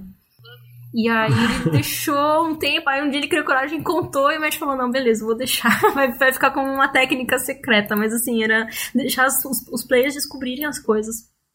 De, e e Hum. ter esse, esse comportamento super imersivo. Ah, de, de ir setando, né? Quanto que tá, tá legal esse tempo de partida, tá legal o replay, tá legal a música nessa hora, mas fazer isso sempre em conjunto com pessoas novas, sabe? Sim. Uhum. Muito da hora É, mesmo. foi muito divertido mesmo. A gente nunca cansou de playtestar o Towerfall.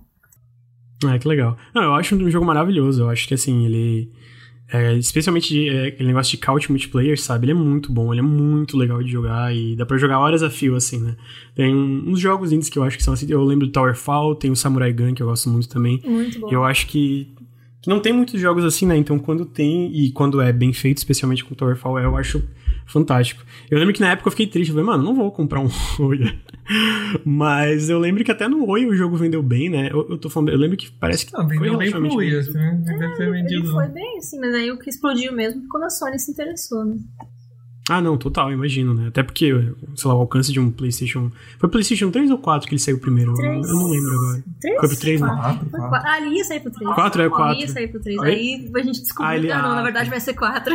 Foi um negócio Ah, assim. tá. Não, é, eu realmente não lembrava agora qual que tinha saído. Mas é, realmente o alcance nem se compara, né? Agora eu queria um pouquinho falar do, do Celeste, né? Meu Deus, gente, que jogo, cara. Uhum. Que jogo, cara. Meu Deus, assim. Eu não canso de elogiar vocês, porque eu sei que não foram só vocês, mas vocês fizeram parte. Meu, esse jogo, assim, de verdade, falando sério pra vocês, esse jogo mudou minha vida. É, um momento que eu parei. pra- Eu olhei pra ele, não, sem sacanagem, eu não tô brincando, gente. Eu olhei pra ele, nos momentos que ele, que ele fala sobre umas coisas, eu falei. Pô, podia pegar isso aqui um pouco pra mim, né? Eu podia absorver um pouco do que esse jogo tá falando e realmente, assim, ele me ajudou de formas fora do jogo, sabe? Então, Bom, obrigado por isso. a, a, a ideia é exatamente essa mesmo. Ele é um jogo muito pessoal pro Matt, pra gente também, lógico, mas mais pro Matt como diretor, porque ele faz ele faz game design de plataforma desde que ele tinha, sei lá, 15 anos. É assim que ele se expressa, sabe? Você pega o Ogmo, você pega o Untitled Story, tudo coisas incríveis que ele tem feito desde muito novo. E então ele, ele usar isso para também passar um, uma mensagem, né, um, uma experiência dele mesmo, de uma pessoa com ansiedade, e compartilhar isso com o resto do time, que também cada um tem os seus problemas de um jeito, né, de um nível, e, e a gente conseguir pegar, traduzir essas experiências para uma história que funciona direitinho com o tipo de game design, level design que ele gosta de fazer, sabe? E acabou ficando um negócio muito poderoso, porque a pessoa joga e ela sente aquilo, ela fala, nossa, tá, todo mundo tem uma montanha, sabe? Todo mundo tem uma bad. Exato, né? E é difícil mesmo, é difícil pra porra, mas a gente tem que continuar subindo, sabe? Tipo, é muito simples, na verdade, a mensagem, mas ela acaba funcionando por causa disso. Nossa, me arrepiei aqui, só de lembrar, já me arrepiei. Eu ia testar às vezes o negócio e começar a chorar. Falava, não, não é possível. É, então... Eu tô testando o negócio que eu mesmo fiz e tô, tô sentindo isso, assim, porque ele acaba. Ah, eu, eu chorei pra caramba nesse jogo, nossa senhora. é, tem, tem uma cena, spoiler pra quem tá escutando, tem uma cena que é a parte do. Não é elevador a palavra, é o. É um teleférico. né? É teleférico, isso, exatamente. E eu tava falando que tem uma cena do, do Celeste que é nesse teleférico que a Madeline tem uma crise de ansiedade, né? Cara, eu olhei aquilo e foi tipo, meu, eu já senti exatamente isso, sabe? É, tipo, muito bizarro. Teve muito momento nesse jogo que aconteceu coisa que eu fiquei, cara, caralho, mano. Eu, eu sou uma. De ansiedade, eu sou uma pessoa super ansiosa também, eu tenho muito problema com isso. E, meu, esse jogo. E a gente tinha conversado um pouquinho antes sobre o. Jogos aproveitarem a, a forma que eles têm de passar a história, sabe? Através da, desse, médium, digamos, das mecânicas e todo, todo esse conjunto. Eu acho que não são todos. Eu acho que, na verdade, uma minoria dos jogos aproveita isso. E eu acho que dentro dessa minoria, o Celeste é um deles, assim, um exemplo muito foda de como fazer isso, sabe? É, de novo, é atrelar dificuldade com a mensagem do jogo. Tipo, o jogo é difícil, é, mas não é só pra ele ser difícil, por ser um jogo de plataforma, é pela mensagem de que, de novo, como tu falou, uhum. todo mundo tem sua montanha e é difícil, não tem o que fazer, é, infelizmente é, é assim. E, e, cara, e aquilo é... que eu tava te falando antes, assim, é um desperdício, por que, que jogos não, não fazem mais isso? Usa o, a própria linguagem do jogo, sabe? Aproveita que você precisa do jogador, aproveita que você tem um toda a coisa das mecânicas, o que, que a pessoa vai ter que fazer para conseguir avançar. E usa isso na história, velho. Não tem por que ficar separando mais. É. Ficar colocando esses jogos cada vez mais como filmes de é. cinema. É. Vamos pôr uma cutscene agora de meia horinha, aí é. você joga daqui a pouco. Metal Gear, te joga numa, numa banheirinha de areia lá pra você brincar um pouquinho, dar uns tirinhos, aí parabéns, agora você ganhou meia hora de história. Senta aí e assiste. Agora você vai é, brincar mais um pouquinho, dar mais uns tirinhos, ver uma mulher pelada, você vai ganhar mais por isso. É, é ridículo, sabe? Usa, faz, faz um filme, então, vai virar, vai virar diretor de filme, sabe? É. Eu acho que, especialmente em jogo de mundo aberto, isso é um problema muito acentuado, porque parece que a história é diferente do mundo aberto, são dois segmentos completamente diferentes, sabe? Tipo, eles não interlaçam muito bem isso, isso me frustra muito em jogos de mundo aberto. E, de novo, eh, todos os jogos que me impactaram, que ficaram, meu, que foda isso, sabe? São jogos que conseguem unir isso muito bem. Uh, e mesmo, até as próprias cutscenes, eles usam muito bem dentro desse contexto, sabe? O Red Dead é, ah, é mundo aberto, olha, você pode ir lá naquela montanha se quiser. Aí você vai e não trigou ainda parte da história que vai fazer aquela área funcionar. Então você chega, sei lá, num, numa casa abandonada e não tem nada. Não tem nada pra falar, ah, tá, eu não tô na parte da história ainda que vai permitir que eu faça alguma coisa aqui nesse lugar. Tipo, não adianta Sim, nada você é. poder explorar se você tá dependendo de uma linha, sabe? E uhum. agora Breath of the Wild, não, você realmente Nossa, vai aonde você mágico, quiser. Cara. E quando você chegar no lugar, vai ter coisa para você fazer lá, sabe? E você nem se sente mal por estar. Tá demorando para salvar, para ajudar a Zelda. Porque, meu, ela já tava faz 100 anos, sabe? Tipo, tanto faz vai ficar um dia mais, mais um, dia menos ali que você precisa descansar, não tem problema, né? Não dá aquela tensão de tipo, ah, é videogame, pra salvar a princesa você vai pescar. Nesse tá, tipo, tá tudo casadinho, a história com o design tá muito perfeito. Imagino muito o Link lá pescando, falando várias merdas, né? E alguém fala, pô, mas tu vai ajudar a Zelda? Ela fala, ah, meu, que é um peso pra quem tá cagado, é, né? É, isso. Tipo, eu pensava, eu queria me sentir mal, eu pensava, nossa, eu vi uma... meu, a Zelda tá lá esperando. Eu pensava, não, peraí, tá tudo certo. É, realmente, eu preciso ela tá, ela tá faz 100 anos já, eu vou me preparar o quanto precisar. Você imagina o Link com várias tretas, assim, eu tô vendo tipo, ah, foda-se, né, gente? Já pirou. tipo, personalidade dele, assim. É, eu vi uma. Cara, eu vi uma. Eu vou chamar de. Uma magaquezinha, assim, sabe? Umas tirinhas Ai, cara, eu acho que foi uma mulher que desenhou agora, mas eu não vou lembrar o Twitter dela, mas que é muito legal. Eu não tinha jogado Zelda ainda quando vi isso, então não mexeu tanto comigo. Mas agora que eu tô com umas 20, 30 horas no jogo, eu comecei a jogar de novo esse ano também. E eu tô achando o jogo mágico, assim, mágico, mano. É Sim. É muito foda. Sim. E é meio que basicamente o Link fazendo várias coisas e meio que aparece o espírito, alguma coisa da Zelda, meio tipo olhando, falando meio que, ah, tu tem, não tem uma tarefa para fazer.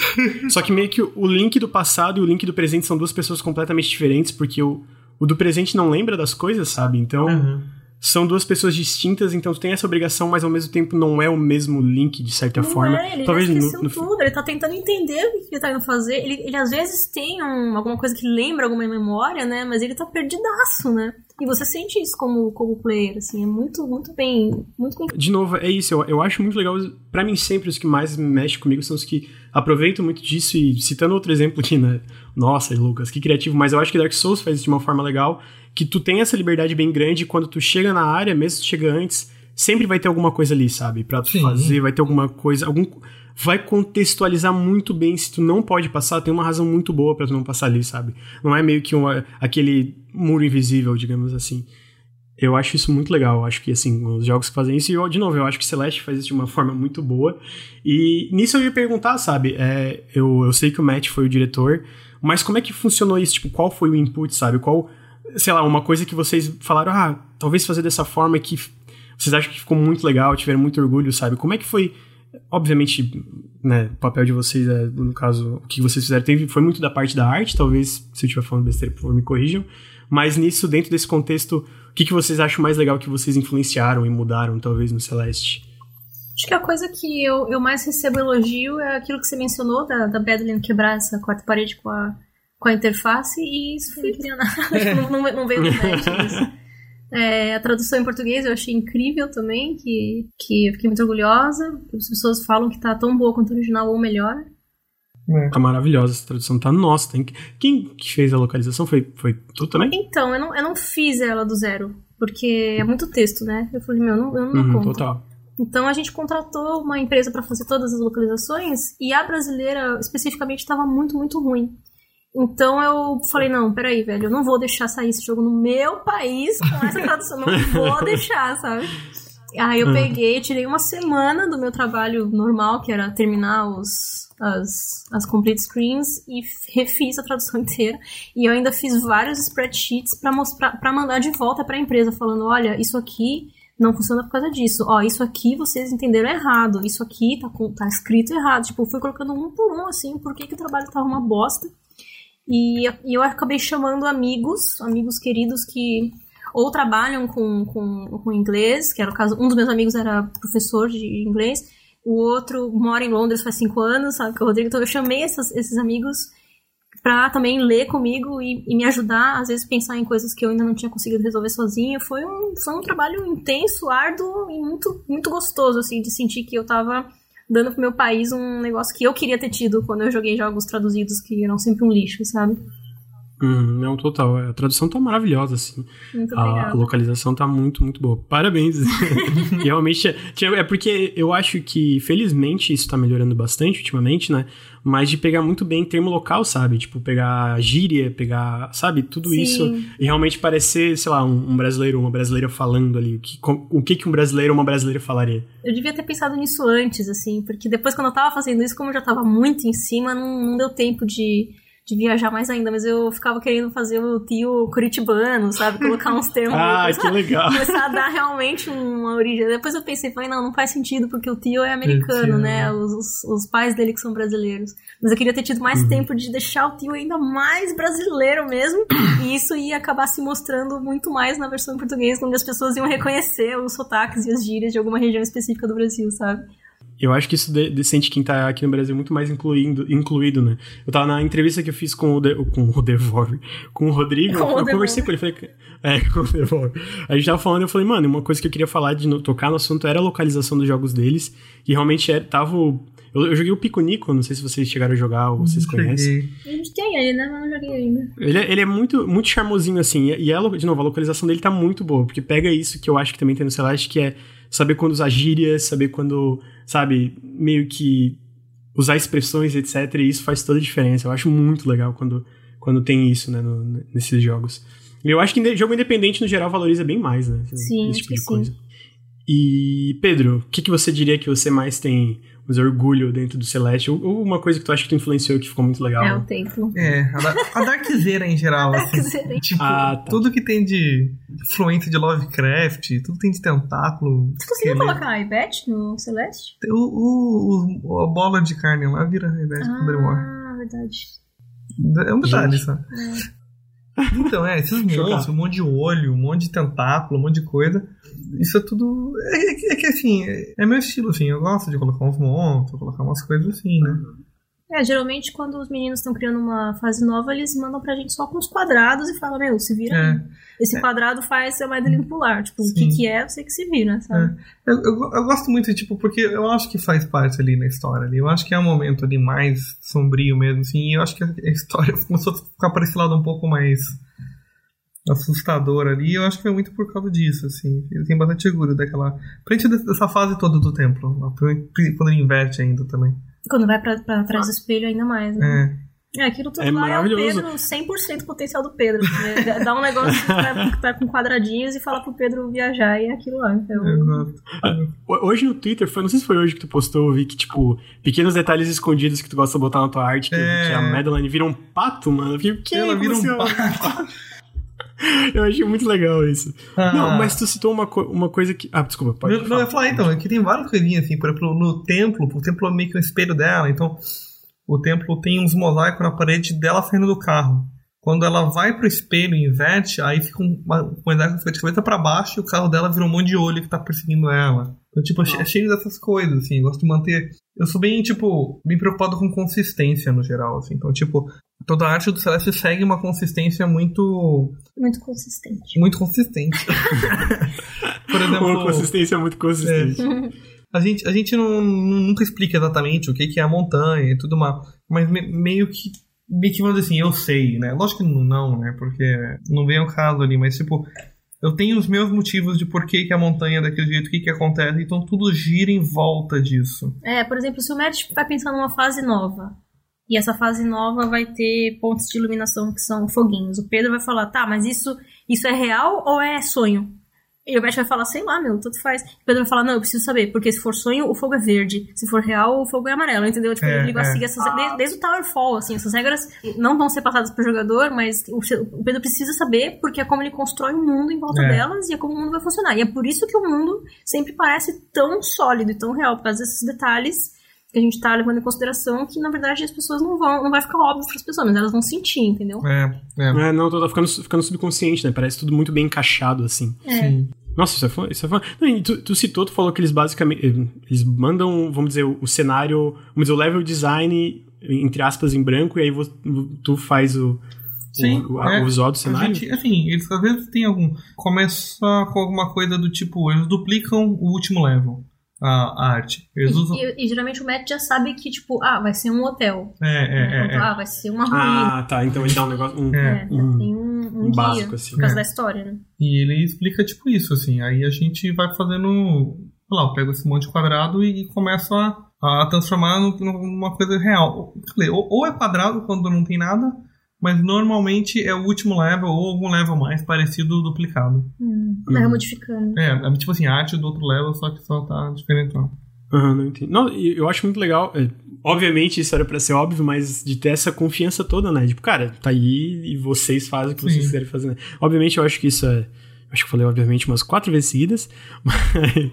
É, pra um jogo né, funcionar, tem que ter essa confiança. É legal, né? Ver que realmente. Vocês parecem, vocês parecem uma equipe bem unida, digamos assim, né? Que todo mundo parece se dar muito bem, né? Ah, sim. É, por causa dessa confiança mesmo. Eu acho que é meio, é só- é meio que isso, assim, que fez a gente querer ficar trabalhando com eles tanto tempo. Porque se fosse um freela como qualquer outro, aí tava aqui pegando outros freelas, entendeu? Porque é, o chefe tem uma ideia besta e eu tenho que desenhar essa ideia besta e depois fico com vergonha de assinar, sabe?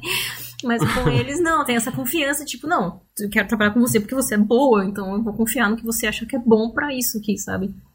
Não não só ter- isso, eles parecem dar voz, muita voz pra vocês, né? Tipo, de, Sim. ah, cara, a gente acha que isso aqui é importante, então, ah, beleza, faz isso aí, sabe? De é, isso ter, rola ter... muito, assim. Às vezes o Matt fala um negócio tipo, ah, amor, eu não gostei disso aqui, mas se você achou que tá bom, eu confio, sabe? E aí eu falo, ah, uhum. bom, sei, agora que você falou, realmente dá pra melhorar, sabe? Ou é. então, não, Matt, eu acho que isso funciona por causa disso, disso, disso. Ah, beleza. Por exemplo, a o portrait da Madeline, quando ela tá na crise de pânico, ela com o olhinho apertado, assim, ela tá muito tristinha. Eu desenhei aquilo quase chorando, assim, porque era um portrait novo e que era para aquela cena específica, aquela cena é muito forte, sabe?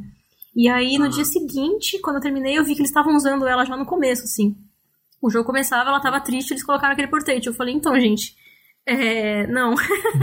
Esse portrait é muito especial. É pra uma cena especial. Não, e tu falou isso, eu lembro que tem tanto isso dela bem fechadinho, o som que dá, aquele é, eu, eu, não vou conseguir imitar o som, mas nossa, dá uma dor no coração, cara. Tipo, não. Sim, não, não, é, não vai ficar tudo é pra bem. isso, sabe? Essa vozinha que o Kevin fez é pra isso, é pra pessoa que já tá acostumada com a. A pessoa já tá acostumada com as expressões da Madeline. Naquela cena ela vai ver essa expressão nova e ela vai sentir o porquê que aquilo tá tão pesado. Agora, você já joga aquilo logo no começo, como se fosse uma expressão triste como qualquer outra, isso perde o peso, sabe? Então, esse tipo de coisa que eu aprendi jogando Phoenix Wright eu fico martelando. Desde o Skytorn, eu, desde, desde sempre, eu vou continuar martelando, assim, meus portraits, eu decido onde eles vão e por quê, sabe? Ninguém vai, vai mudar isso. Sabe que, pô, não, mas obviamente, claramente as suas decisões estão corretas, porque eu acho que, como eu falei, eu acho que todo momento da narrativa tem uma coisa muito boa e, óbvio, os portraits são parte essencial disso, sabe? Ah, porque eu acho que o personagem pixel art pequeno, ele passa expressividade e aí ele e ainda vem aquilo, a, a, o portrait que é realmente para mostrar os detalhes, sabe? Pra mostrar exatamente Sim. o que, que tá passando na mente do personagem. Isso tá em todos. Na velhinha, no, no Theo, na Madeline, na Madeline. Então, tipo, é muito fantástico isso. Nossa, cara, ai meu Deus, a história desse filme. Quando a gente meu começou Deus. a. Chorei tanto. Quando a gente começou a finalizar o jogo, as últimas coisinhas, assim, que a gente tava só fechando mesmo, o Matt colocou um, um diálogo a mais só para explicar um pouco melhor a montanha, porque no começo a velhinha meio que só te zoava, assim. Aí de última hora ele colocou ela falando: Olha, se prepara porque essa montanha vai ter coisas que você não tá preparada, você nunca viu. Né? Coisas inexplicáveis. Ela tem, tem um diálogo mais tenso ali, né? E ele só adicionou aquilo ali para poder, pra pessoa se preparar melhor tal. Quando eu li, falei, não, meu, aqui tá faltando um portrait. E aí eu nem perguntei, porque eu sabia que se eu perguntasse, eles iam falar, ó, oh, amor, tem coisas mais importantes para resolver agora, não vai se enfiar fazer desenho novo a essa altura do campeonato, sabe? Só que eu uhum. fiz, assim, eu nem perguntei porque eu sabia que eles não iam, não iam gostar da ideia. Então eu peguei só fiz e coloquei. Que é a hora que ela começa a falar e vai dando um close na cara dela. Ela tá com uma cara muito. É um stare, assim, muito creepy, sabe? E vai dando um close. E o close de novo, e o close de novo, e aí volta e ela tá rindo da sua cara. E aí eu só coloquei ali e falei, ah, gente, eu fiz isso aqui porque eu acho que precisava. Eles, ah, lol, ótimo, sabe? Porque você, você lê o negócio e falou, não, aqui tá, tá, tá precisando. Assim, vai, eu sei que vai deixar isso aqui muito melhor se eu gastar umas horinhas pra, pra resolver isso. Não, e é, e é legal ver como. Eu acho que vocês citaram o Shadow of the Colossus e o Phoenix Wright, como o Phoenix Wright influenciou nisso. E eu acho que o Shadow of, Colossus, o Shadow of the Colossus tem um pouco do que tu falou, Pedro, da consistência no mundo, sabe? Sim, De... sim. Mas então, tipo, essa consistência tem no Shadow of the Colossus, né? E essa, essas expressões. Pô, os personagens do Phoenix Wright são super expressivos, assim, super. E isso faz uma baita diferença na narrativa do jogo, né? Na verdade, em muitos momentos, isso que carrega a narrativa do jogo. Então é legal ver como isso, de certa forma, foi carregado pro Celeste. Não sei se vocês concordam, mas claro, claro. em outros jogos de vocês também. É, então, a gente tenta. A gente tem muito das nossas influências na gente ali, lógico, né? Não, então, e aí falando disso tudo, é, de como vocês influenciaram o Celeste, eu queria, na verdade, agora não como vocês necessariamente influenciaram o Celeste, mas como o Celeste influenciou vocês, né? Porque eu acho que eu tô certo de falar que é um projeto que foi um baita sucesso, assim, bem grande. Eu Lembro que o Matt falou no Twitter que vendeu, sei lá, 500 mil, 500 mil cópias, não sei se Sim. eu tô falando besteira. É e primeiro, primeiro uma pergunta bem básica, tipo, como é que foi o sentimento de... Eu não sei se vocês valorizam ou não valorizam, mas de subir lá, por exemplo, no The Game Awards e ganhar o, o, melhor, o prêmio de melhor jogo independente. Que você, foi uma coisa meio, ah, cara, que legal que a gente tá aqui, sabe? Uhum. que vocês sentiram recebendo um reconhecimento que eu acho que ainda foi menos, porque se eu fosse o cara que tivesse lá no Game Awards, eu ia falar, não, não, não tem Red 10, não tem God of War, tem nada, aí o negócio aqui é Celeste, mas... mas como é que foi isso? Como é que, tipo, sei lá, como é que foi o momento para vocês? Ah, foi bem emocionante, assim, eu, eu, fiquei muito feliz. Enquanto a gente trabalhava no Celeste, a gente não, não sabia que ia ser um tão grande, assim, em hipótese alguma, sabe? Como a gente falou, assim, a gente fez muitos jogos já, fez bastante coisa, então foi, foi legal de ter finalmente um jogo que explodiu de um nível que a gente não esperava, assim, foi bem legal, bem, uma experiência muito forte, assim, eu gostei muito, eu fiquei bem feliz. A gente tinha um sentimento de que o jogo ia ter uma recepção boa. Sim. Porque a gente sabia da qualidade do jogo, É. a gente sabia do, da hype, né? As as pessoas estão querendo, as pessoas estão gostando muito já do pouco que elas jogam nos eventos. Então, que ia ser positivo, a gente já sabia. Sim. é. né? Mas não, mas não conseguia antecipar que ia ser tão, tão grande. Então, no dia do, do lançamento, eu lembro que eu postei a foto do tio chegando na montanha, né? Que estava programada pro, pro dia do lançamento do, no Instagram dele. Esse Instagram é muito bom, desculpa. é muito Obrigada. Outra coisa também que eu tô conta Ah, é sozinha verdade, é o Instagram. certo. Instagram é tudo bom. É. Nossa, é muito bom. né? Porque eu seguia e ficava, gente, olha essas ilustrações lá, meu Deus, coisa fofa. Vai, continua.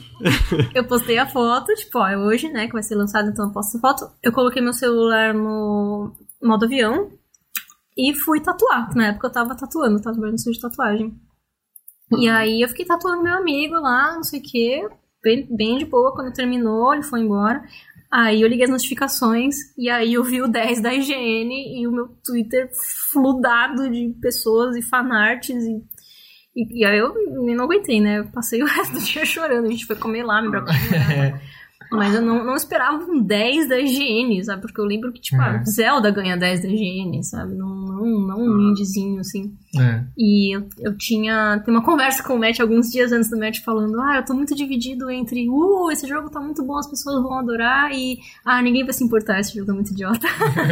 tipo, ele não sabia qual das duas coisas sentir, assim, é muito. É, Eu acho que nunca, por mais que tu confie no que tu tá fazendo, esperar uma, uma recepção tão grande assim, né? E de, sei lá, vamos entre aspas, viralizar isso, uma, ter tanta fanart, mexer com tanta gente. E, pô, eu, citando meu exemplo, realmente foi uma coisa que moldou a minha vida em assim, certas coisas, sabe? Tipo, realmente me influenciou ao ponto de eu repensar certas coisas que eu estava fazendo, sabe? De, ah, cara, talvez isso aqui esteja me fazendo mal, talvez eu devia tentar mudar isso e aquilo, sabe?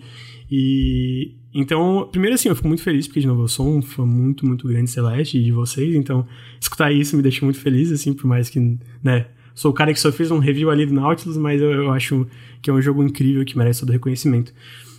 E dito isso, é, esse panorama, sabe, tipo, entrando num jogo que talvez é, não sei se eu tô certo de falar que foi um não só um sucesso crítico, como um sucesso comercial tão grande, Sim. como é que isso moldou o panorama de vocês em relação a, sei lá, futuros projetos, a como é que. Obviamente, não, não falando qual projeto vocês estão fazendo agora, até porque vocês estão fazendo o novo capítulo, né? Do, Sim. do Celeste, que. Hype, inclusive. Ah, e, mas como é que isso moldou a visão de vocês pra como é que vocês vão pra frente como um estúdio independente? E ao lado do Match, porque vocês cancelaram o Skytorn, né? Que tava fazendo com o Noel, se não me engano. Sim. O Skytone a gente tava fazendo e eu acho que tipo, aconteceu porque ele ficou. Eu tava num ponto que ele, eu acho que ele não tava bom o suficiente pra gente continuar fazendo ele no momento. Ah, o Celeste ele colocou a barra lá em cima, né? É, vamos dizer, foi bem isso mesmo. Assim, a barra do Celeste subiu muito. E o sucesso, voltando comercial e tudo mais do Celeste, ele acabou abrindo bastante possibilidade pra gente do que a gente vai fazer agora. A gente tem mais tempo, né? A gente- jogo pra, é, sucesso comercial não define muito o tempo que a gente vai ter pro próximo. Uhum, total. É, imagino que agora vocês têm bastante tempo pra explorar, né? novas- É, então é, o, o possibilidades. Celeste, vamos dizer, comprou um certo quantidade de recursos pra gente poder conseguir fazer um pouco mais calmo o jogo agora. Eu acho que também. Ah, aliás, desculpa só voltar um pouco ao assunto, só não queria esquecer de te agradecer pela review do Nautilus do Celeste, que eu lembro que eu achei maravilhosa, assim, eu gostei muito mesmo. Muito. Cara, vocês não têm que agradecer nada pra mim, não. De verdade. Eu, eu, Não, falo tem, porque. Eu, eu, não, eu não tô falando só, tipo, como review, como, é porque realmente foi uma coisa que me ajudou pessoalmente, então eu sempre vou ser grato pra vocês, né? É. Mas fico feliz que, que tu gostou do review, não sei se o Pedro chegou a ver, mas viu. Eu gostei, gostei Feliz muito. também. Lindo, lindo, Ah, lindo, que- lindo. Não, assim, é, é um jogo muito massa. E quando eu fui fui escrevendo a review, era tipo, cara, como é que eu vou transmitir o que que eu senti jogando, sabe? Foi o que eu tentei fazer, assim. Porque geralmente eu foco muito em mecânicas, tipo, eu sou um cara que escreve bastante focando mecânicas, e ali foi mais sentimento, sabe? Foi tipo, cara.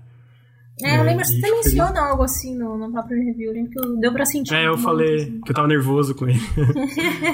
É muito, muito poderosa essa. Então, essa, essa, esse retorno do Celeste foi o que possibilitou a gente poder sair do país também, que é uma coisa com a qual a gente flertava fazia muito tempo, e a gente sempre acabava decidindo ficar por causa das pessoas que a gente sentia que a gente podia ajudar, e também por não ter dinheiro e conforto suficiente para sair de boa. Assim, a gente não queria sair correndo, fazendo as coisas de qualquer jeito. ah, vai como turista e resolve lá. A gente não queria fazer nada disso, nenhuma gambi assim de, ai, mas minha avó, a avó da minha avó tinha sangue português, então, sabe, nada assim. A gente queria fazer um negócio o mais direitinho possível. A gente falava sempre isso. Se um dia a gente for sair do Brasil, vai ser muito direitinho, não vai ter espaço para gambi, para risco de ter que voltar. E vai ser com grana suficiente para levar uns três gatos, para ter um apartamento legal que a gente more com conforto nós três, né? Somos três, três pessoas vivendo juntas, eu, Pedro e a Raid, os três gatos. Então, foi graças ao Celeste que a gente viu e falou: ah, tá, beleza. Agora sim a gente consegue começar a planejar sair do Brasil, se a gente realmente quiser. A gente consegue fazer isso com a calma que a gente precisa para fazer direito, porque essas coisas levam muito tempo e muito dinheiro. Então... Não, total, imagina. Ser muito. Se mudar para outra cidade já é um trabalho, já é caro. Agora, se mudar para outro país, né? Pois é, pois é comprar tudo de novo, os móveis, comprar tudo de novo as roupas, sabe? E, fazer tudo direitinho, né? Conseguir, por exemplo, trazer os gatos é caro, porque são três e a gente quer trazer eles no nosso colo, não junto com as malas lá, no frio, sabe? Não... A gente quer fazer um negócio sempre no melhor que a gente puder, assim. É. Se não fosse para ser do melhor jeito, a gente teria ficado. É, fazer, fazer, fazer tudo parcialmente, com gambiarra no meio, eu acho que não, não teria sido bom pra. Teria mesmo. É, assim, não sei se vocês concordam, mas pra mim vocês saíram na hora certa, porque, né? É, sim. É. Aí... E, e foi meio que a gota d'água pra gente sair também, eu achei, assim. Ah, essa, meu Deus, cara, como é que a gente assim. chegou aqui, né? Como é que a gente chegou aqui, gente? É, é então, ficou uma coisa meio. Quando acabou a eleição, eu fiquei meio tipo, meu. Eu não tenho mais. Tá, agora tá ativamente perigoso pra mim, pra minha família. É, eu não, não quero ficar num lugar assim, sabe? Então... Não, total. Eu, eu te dou toda a razão. Como eu falei, se eu tivesse a oportunidade e as condições, eu também tentaria me mudar, assim, porque, uhum. olha, difícil manter esperanças, digamos assim. É, eu é, acho que se a pessoa não tem a, a escolha, né, tem que ficar aí, é uma coisa mais de, de focar na própria sobrevivência, assim, como é que eu vou viver nesse país e ainda consigo espaço para me expressar, consigo fazer minhas coisas, ou não, ser só resistência, só luta, sabe? Vira um negócio meio de definir, redefinir as prioridades, porque vira um, um ambiente muito hostil, né? E, e você não, não dá pra todo dia acordar e falar, puta, que bosta, eu queria não estar aqui, porém eu tenho que estar aqui, senão você não faz mais nada, você acaba entrando em depressão, então acaba virando uma coisa de, não, beleza, tenho que ficar aqui, então como é que vai ser isso? Vou realmente continuar tentando fazer minha arte, vou me expressar, ou não, sabe, vou me esconder, proteger minha vida, que também é muito válido, sabe? Vira um negócio uhum. muito tenso, assim, muito pesado, que a gente foi muito privilegiado de não. de acabar não ficando. E coisa que às vezes até no fundo eu fico meio até. Putz, não vergonha, mas tipo, ah, caramba, sai, sai correndo, assim. Mesmo antes do. Mesmo antes do Bolsonaro, mesmo antes dessas coisas horrorosas, a gente já, já sentia que a gente tinha chegado num, num, num limite, assim de, da, da, nossa, da nossa profissão não ter pra onde crescer mais, sabe? E as pessoas são muito legais no Brasil, a gente tem amigos muito queridos e tal, mas, meu, tá todo mundo meio que trabalhando umas empresinhas, assim, sabe? Não tem como você, você ser indie porque não consegue comprar um computador direito, não consegue ir num evento legal porque você tá com de ser assaltado, sabe? Tipo, não, não tinha pra onde é crescer. É eu falei, meu, eu até, eu até quero voltar pro Brasil, talvez, eu, quero poder é, retornar, né? Tudo que eu, que, eu, que eu absorvi, que eu aprendi, eu quero poder retornar para pessoas que estão no Brasil. Talvez um dia montar uma escola, não sei. Mas no momento, eu tô com 30 anos, eu, não, eu achei isso meio cedo. Eu falei, não sei se eu já quero parar aqui, se eu já quero me aposentar e ficar dando aula, sabe? Eu tenho muita coisa ainda para aprender e para vivenciar que infelizmente não vai ser no Brasil. E aí é esse egoísmo de se colocar se colocar um pouco à frente, né? Pensar na minha própria na minha própria vida, como, ah, para onde eu quero crescer, o que, que mais que eu quero fazer na minha vida, para assim poder talvez fazer alguma diferença nos bastidores, entendeu? Fazer, fazer jogos cada vez mais políticos, fazer jogos cada vez mais esquerdistas, digamos assim, para tentar fazer a diferença não do jeito que as pessoas estão precisando fazer agora no Brasil, que é indo pra rua lutar, sabe? Que também tem o mesmo. É, acho muito poderoso, mas de um, outro jeito, que, que a gente tem o, tem a sorte de poder tentar, que é por trás, por trás, fazer um negócio que vai ser grande o suficiente para ajudar as pessoas a colocá-las na, no, numa cabeça um pouco melhor, assim, sabe? Influenciar de outra forma, né? Eu acho que arte é uma coisa muito poderosa, né? Como eu mesmo falei, obviamente nunca fui, não, não votei no Bolsonaro, não fiz nada disso, mas no sentido de Celeste mudou minha vida para melhor. Então, tipo, mudar a mente, mudar o jeito que as pessoas pensam, a arte faz isso, né? É. Conscientizar e etc. Então, É. eu acho que com certeza é super válido e imagina, tá, nunca iria criticar, inclusive gostaria de poder me mudar, mas eu continuo fazendo o que eu posso aqui, né? É, eu ia e cara, falando assim, entrando nesse assunto sobre panorama e etc. Eu, é uma pergunta um pouco que eu o Ricardo já debatemos muito disso, que eu me frustro um pouco, de novo, voltando pro The Game Awards, é, eu queria saber pra vocês o que, que vocês acham da, da, da ideia de. E Vocês acham que independentes estão ganhando mais espaço, pequenos projetos? Assim, pequenos, não que Celeste seja pequeno, mas comparado a megas produções de escopo, né? Especificamente de escopo. Ah, mas ainda existia essa ideia de que, cara, Celeste nunca ganharia de Red Dead Redemption numa premiação como The Game Awards, sabe? Ah, vocês acham que independentes estão ganhando mais espaço nisso? Vocês acham que o panorama tá melhorando nesse sentido? Onde é que vocês acham que está, vamos dizer, sendo independente no geral agora? Depois do lançamento Celeste, né, que eu imagino que muita coisa influenciou que vocês a forma de pensar em relação a jogos, etc. Eu acho que, que, que indie no geral agora tá, mudou um pouco a definição de tudo e tá virando um negócio diferente. Porque antigamente teve na época do Braid, do Swimp Boy, assim, e eu acho que teve um, um boost de, olha só, dá pra você fazer um jogo sem ser um grande orçamento, né? Tem que ser AAA. Aí, e agora tá acontecendo que os indies começaram a tomar tanto espaço, eu acho, tanto espaço, que, que tá começando a acontecer a galera tá chamando de triple I, que é tipo é, é um indie com alto orçamento, assim.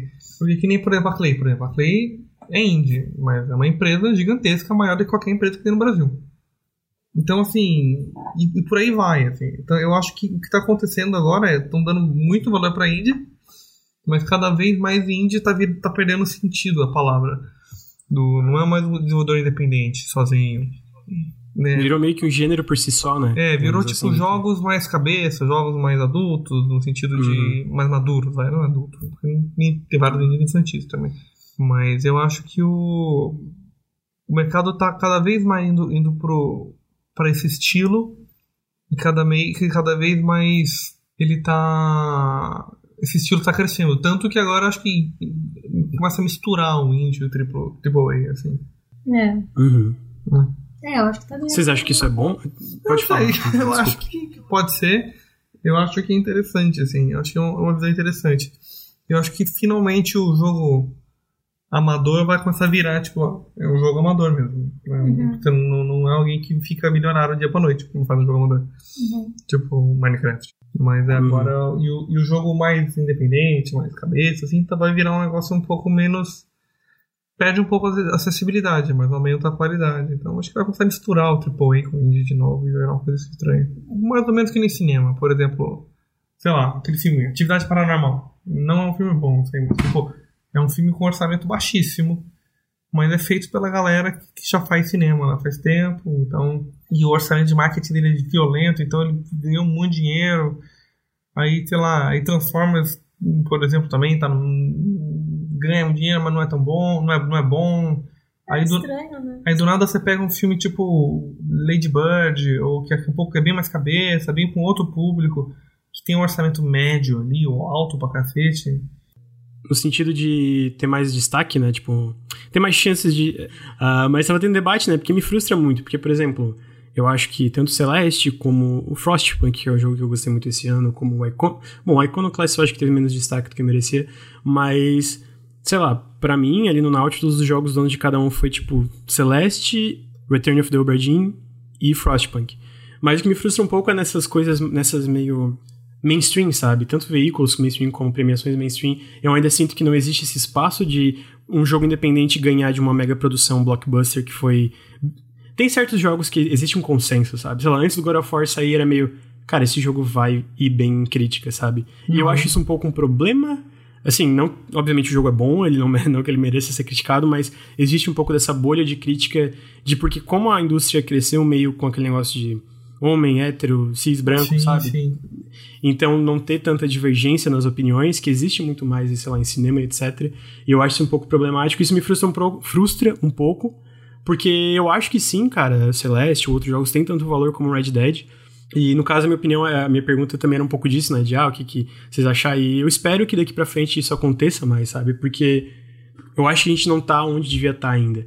Sim, sim. É, mas é difícil falar sobre isso, porque eu nunca fui muito de, de ficar seguindo muito, assim, premiação e tal. E é, e é legal pra caramba, né? Você poder vibrar junto com o jogo que você curte. Quando, quando o Zelda pegou o melhor quando, jogo. Quando anunciou vocês, quando anunciou vocês subindo lá, eu dei um berro ali na live. Porra! Continua. É, então é muito legal, sabe? Quando a, quando a atriz do Hell, Hellblade ganhou a melhor performance, eu chorei, sabe? Tem essa emoção, assim, do, do trabalho bom ter sido validado, né? Ter sido reconhecido e tal. Mas, ao mesmo tempo, tem toda essa máfia, vamos dizer assim, do, vamos dizer assim, do, do, do jogo milionário ter que ganhar, senão fica chato, entendeu? Imagina se o Celeste tivesse levado o melhor jogo. Eu acho que ia ter Seria gamers tacando fogo aqui na nossa casa, ah, sabe? Ah, isso, ia, isso é ia estar recebendo ameaça de morte, entendeu? O cara que inventou o Game Awards, o, o branquinho, o straight lá, que eu nem lembro o nome, Jeff, uhum. sei lá o que, ele ia estar tá recebendo ameaças de morte, porque você não, não faz isso, tem que dar o melhor prêmio pro homem branco, entendeu? Pro Red Dead, pro God of War, sei lá. Então, eu acho assim, eles acham bonitinho colocar a gente ali junto, acho que ficaria chato talvez não colocar, depois do, do da recepção absurda que o jogo teve.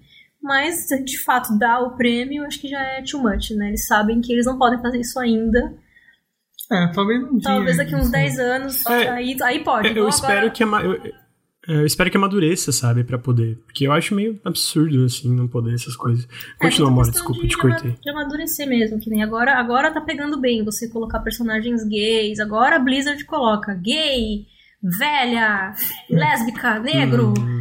Porque pega bem, entendeu? Só que você acha que a Blizzard ia fazer isso 10 anos atrás? Não ia, velho. Não, total, né? Tanto que não fez, tanto que faz nas coxas. O Lúcio com aquele sotaque ridículo, entendeu? Então, o, eu acho que o mercado tem que esperar o, o, o consumidor estar tá um pouco mais de boa, assim. Daqui a pouco vai começar. Que nem, antes, antes não pegava mal você ser homofóbico, sabe? Todo mundo tinha um tio homofóbico na família e era normal, novela, não homofóbico. Hoje em dia é muito feio ser homofóbico, velho. Você não pode, sabe? Uhum. Legal mesmo cool é você ter personagens gays. E lógico, tem que ser cool mesmo, né? Não, não tô dizendo que isso tá errado. Não, eu entendi, eu entendi que, é, uma, é um processo muito lerdo da, do, da, do, da mídia acompanhar. Agora a gente tá tendo comerciais, tem um comercial lá de Gillette, do, do, da masculinidade uhum. tóxica, é. da, da mulher que se quiser não se depilar, pode não se depilar. Tipo, ah, lindo, maravilhoso, mas porra, uns 50 anos atrasado, né? E eu uhum, acho que com o jogo, infelizmente, não é diferente talvez daqui a muitos anos os caras não, não vão receber um backlash absurdo por, por valorizar o nosso trampo mesmo que eles valorizam os AAA. Então é isso, assim, ah, vamos, vamos colocar esses indies, belezinhas aqui pra, pra deixar as pessoas felizes, mas não vamos dar o prêmio, né? Lógico, não pode. Uhum. Não, é, e eu acho isso eu acho triste, né? Eu, eu, eu acho isso triste, pessoalmente. Eu espero que eu espero que melhore no ritmo bem mais rápido. Uh, porque a gente teve, assim, teve poucos, assim. Eu acho que a gente montou uma comunidade Nautilus que é legal. Mas tiveram algum. A gente, tipo, no nosso podcast ah, dos melhores jogos de 2018, ninguém botou o Red Dead no top 10. Eu, assim, ninguém chegou a zerar, talvez se zerasse alguém tinha botado, mas ninguém botou, né? E aí teve gente falando, ah, não, mas sei lá, botar Celeste em primeiro e não falar de Red Dead. Eu falei, mano, eu acho Celeste melhor que Red Dead. E aí teve um cara que falou assim, ah, pô, desrespeito aos desenvolvedores de Red Dead. Eu falei, mano, foi tipo, mais desrespeito que a Rockstar fez com eles, tipo, é, isso aqui é minha opinião, sabe? É óbvio que é minha opinião. Não tô, não tô falando que é um fato. Se eu tô falando, é óbvio que é minha opinião, né? Tá subentendido uhum. que é. Mas eu acho que existe tanto valor, eu espero que a indústria amadureça a ponto de reconhecer isso generalizado, tanto a mídia como jogadores, etc. Eu acho que tá melhor do que estava, mas eu acho que tem que melhorar bem mais ainda, né? É muito patético você ter que ficar valorizando, porque, oh, tadinho dos funcionários, eles ficaram lá sete anos e foram bilhões de dólares investidos. Então, por isso você dá o prêmio, sabe? Tipo, o jogo é ruim, velho. Mas, ah, porque é um jogo bilionário, com bilhões de pessoas trabalhando nele, então meio que você dá o prêmio para eles, não pra um timinho de cinco pessoas que resolveram um jogo pixel art que conta uma história mil vezes melhor, sabe? É. Cara, o Iconoclast isso. não ganha prêmio em lugar nenhum. O Iconoclast Nossa, nunca Iconoclast entrou é no IGF. Não, e o Iconoclast eu tava conversando, ele ficou no meu, assim, no podcast a gente se aprofundou, né? Foi top 10 de jogos, assim. Eu não ligo muito pra ordem, Foi tipo, tá, vou botar os dois primeiros, realmente que eu achei o Celeste o melhor jogo do ano, e eu gostei muito do God of War. Eu acho que ele fez umas coisas bem legais, e aí ele ficou meu, minha menção honrosa. E eu, é quando eu tava falando que, cara, eu, eu, eu acho a história dele muito incrível, sabe? Eu acho que a narrativa dele é muito foda. E eu fico triste que ninguém meio que ligou para isso direito, sabe? Não, Porque eu acho que realmente a forma que ele lida com religião, ideologia, esse tipo de coisa é muito legal, cara. É cultura, como ele fala de cultura, sabe? Uhum. E eu fico triste que não teve mais reconhecimento. Eu espero que. E aí, de novo, por isso que eu citei os Oscars, que eu, eu, não, eu acho que o Oscar é cheio de problemas, assim, eu acho talvez até mais problemático que um negócio como The Game Awards, mas eles têm esse negócio de reconhecer esses filmes menores, assim, né? Sei lá um, um, um Lady Bird tá lá, esse, esse, tipo de coisa, sabe? Que obviamente ainda tem um orçamento grande, mas não é um blockbuster, sei lá, de Transformers da vida. Claro, é, eu acho que entende a comparação, semelhante assim? seria essa. O Oscar fica dando prêmio pra Transformers. É isso que a gente tá passando com jogos. Ah, tadinho dos Transformers. Teve muita gente, muito dinheiro, então dá prêmio pra eles, entendeu? É. Não, e assim, nem, nem falando que, ah, sei lá, o Red Dead. Eu acho que o Red Dead tem muitos méritos, eu acho justo quem acha ele jogo do ano. É só o sentido de achar absurda a noção de um jogo independente não poder ganhar. Isso eu espero que amadureça, sabe? Sim.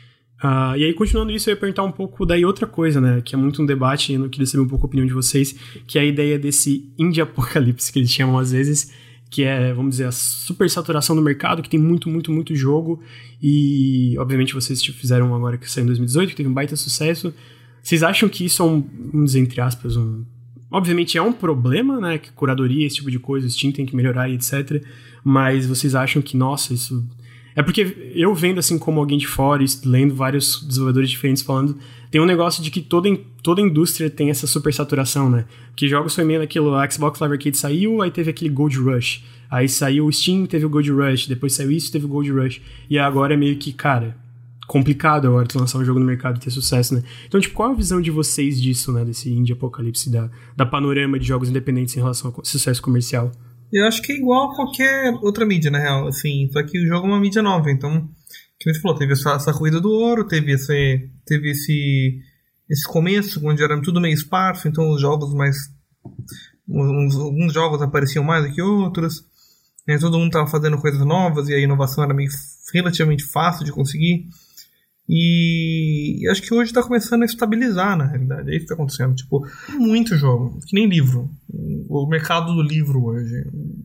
É, então, não faz sentido, porque pega o mercado da música, o mercado do livro, tá, é super saturado, e daí? Vai parar É. de produzir por causa disso? É, então, é basicamente isso. Assim, um, esse indie apocalipse é só um termo para pessoas muito ricas que, com o jogo, que ficaram.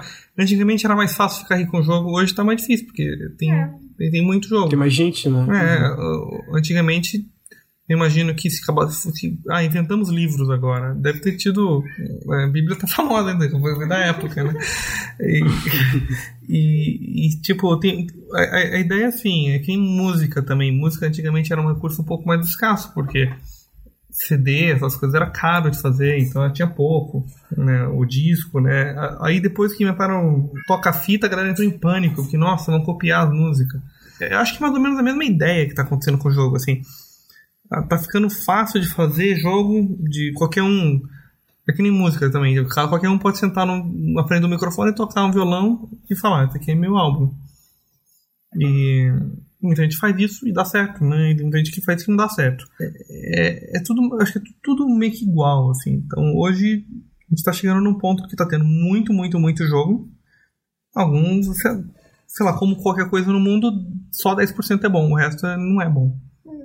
Então, é, realmente, curadoria é um saco. Difícil. Ah, eu, eu lembro que a. O, ai, não sei quem da Valve tava falando que na época tinha uma época que eles escolhiam jogos, os jogos a dedo, né? E aí praticamente todo jogo que saía no Steam por ser a dedo era um baita sucesso, né? E aí eventualmente eles liberaram, assim, porque eles perceberam muito que. Eles não sabiam o que, que a galera ia querer ou não, né? Ele- tipo, eu lembro que uma entrevista eles mesmos falaram, cara, se fosse dependendo da gente, Stardew Valley não tava no Steam. Sabe? É. E Stardew Valley é um sucesso gigantesco, etc. Então é, é um problema que a gente tava tendo um debate meio e assim. é, tem que melhorar, né? Eu acho que tem vários problemas na curadoria atual do Steam. Não dá pra deixar só o algoritmo, no caso. Porque daí tem caso que nem aquele jogo escroto lá, Rape, alguma coisa, Ah, entrando com uma página, que é absurdo isso acontecer. Mas ao mesmo tempo é, é foda, né, mano? A gente é. No caso, o problema inerente seria, entre a- seria mais ou menos o capitalismo em si, que nem todo mundo vai ter sucesso, né? Sim, Mas sim. é, ma- é- é mais assim, curiosidade mesmo pra visão de vocês, porque tem gente que acha que, nossa, é um super problema, e ao mesmo tempo eu fico meio. o que, que, será? Será que seria uma ameaça de verdade? Por isso que eu perguntei assim para vocês. No fim, é que vai ser difícil como todas as outras é, indústrias, né? Eu, eu acho que o jogo, tá, o jogo tá ficando acessível. É, tá ficando cada vez mais fácil de fazer seu próprio jogo. Uma, uma criança consegue fazer um jogo hoje tranquilamente. Sem muito problema, sozinha. Então, tipo, vai eventualmente democratizar isso, vai eventualmente ter um mar de jogos ruins e vai ter as pessoas que vão fazer jogo bom ainda. Isso é ótimo, né? É ótimo. Hum, é, eu acho que a democratização é a melhor coisa que aconteceu, né? Ah, quem quer curadoria, escolher a dedo, tá, tá errado, assim. Eu acho que, é. no claro, caso, porque... não que não, quem não tem que ter curadoria, eu acho que, como eu falei, não pode acontecer o que acontece com o Steam, mas curadoria a ponto de fechar uma loja e ter uma equipe só escolhendo a dedo que entra, aí eu acho que não é uma solução boa, tem que ser aberto, né? Pra galera pôr, porque senão. É, é, quem que vai ditar o que, que é bom ou não pra entrar? É, então, é que assim, é uma loja também, isso é outra coisa, né? O Steam não é a loja, uhum. né? tem que lembrar disso. É, não, eu, eu, eu, sinto mais porque ela é a maior, entre aspas, é, no PC, né? Claro, claro. Então, mas por exemplo, eu acho que, que nem o Walmart. O Walmart não vai vender qualquer livro. Eu acho que tudo bem o Walmart querer seguir que. Walmart não, tipo, sei lá, Saraiva. Saraiva não vai vender qualquer livro. Uhum. Vai vender. Se você quiser um livro que é de edição especial, do não sei o que, você vai na, na Comic Con, por exemplo, você encontra o artista vendendo os quadrinhos dele lá, esse tipo de coisa. Eu acho que, jogo vai começar a virar isso, assim, ah, tem o tem uns quadrinhos que são mais, mais caseiros, uns zines, por exemplo, sabe? Você gosta dessas coisas, você vai. Agora você quer um. Você vai na Saraiva, você não vai achar tudo isso sempre, sabe? Eu ia achar muito da hora, tipo, que nem quando eu ia vender meus fanzinhos na AnimeCon, porque meus quadrinhos nunca iam estar numa banca, sabe? É. Eu, eu vou achar muito uhum. legal quando isso acontecer com um jogo, assim. Tem os jogos super saturadões, tipo, ei, não sei o quê. E aí tem umas feiras que você vai pra pegar uns jogos que o pessoal faz no tempo livre, uns pais de família que faz de hobby, você é. compra ali com ele, pega achar, não sei, o negócio mais é, tipo, como qualquer outra mídia mesmo. Eu acho que vai passar a acontecer isso. Por exemplo, é que assim, numa loja normal você tem espaço limitado na prateleira. Agora, Tipo, tanto que Amazon Kindle, por exemplo, você pode self-publish, né? Uhum. Mas você nunca vai aparecer na página inicial. Tudo bem. O Steam podia seguir uma, uma, um formato ah, não, é. parecido. É. Eu concordo, é mais no sentido de é, fechar como era antes, sabe? Aí, é. bom, aí não sei se também se é certo ou não. É só uma coisa que eu tenho, porque muitos jogos que hoje são um sucesso, são bem legais e tem uma comunidade legal, não teriam sido lançados exatamente porque é difícil de saber o que as pessoas querem às vezes também, né? E, mas, obviamente, da forma que tá, tá tudo errado também, né? A curadoria de lá, só o algoritmo não funciona.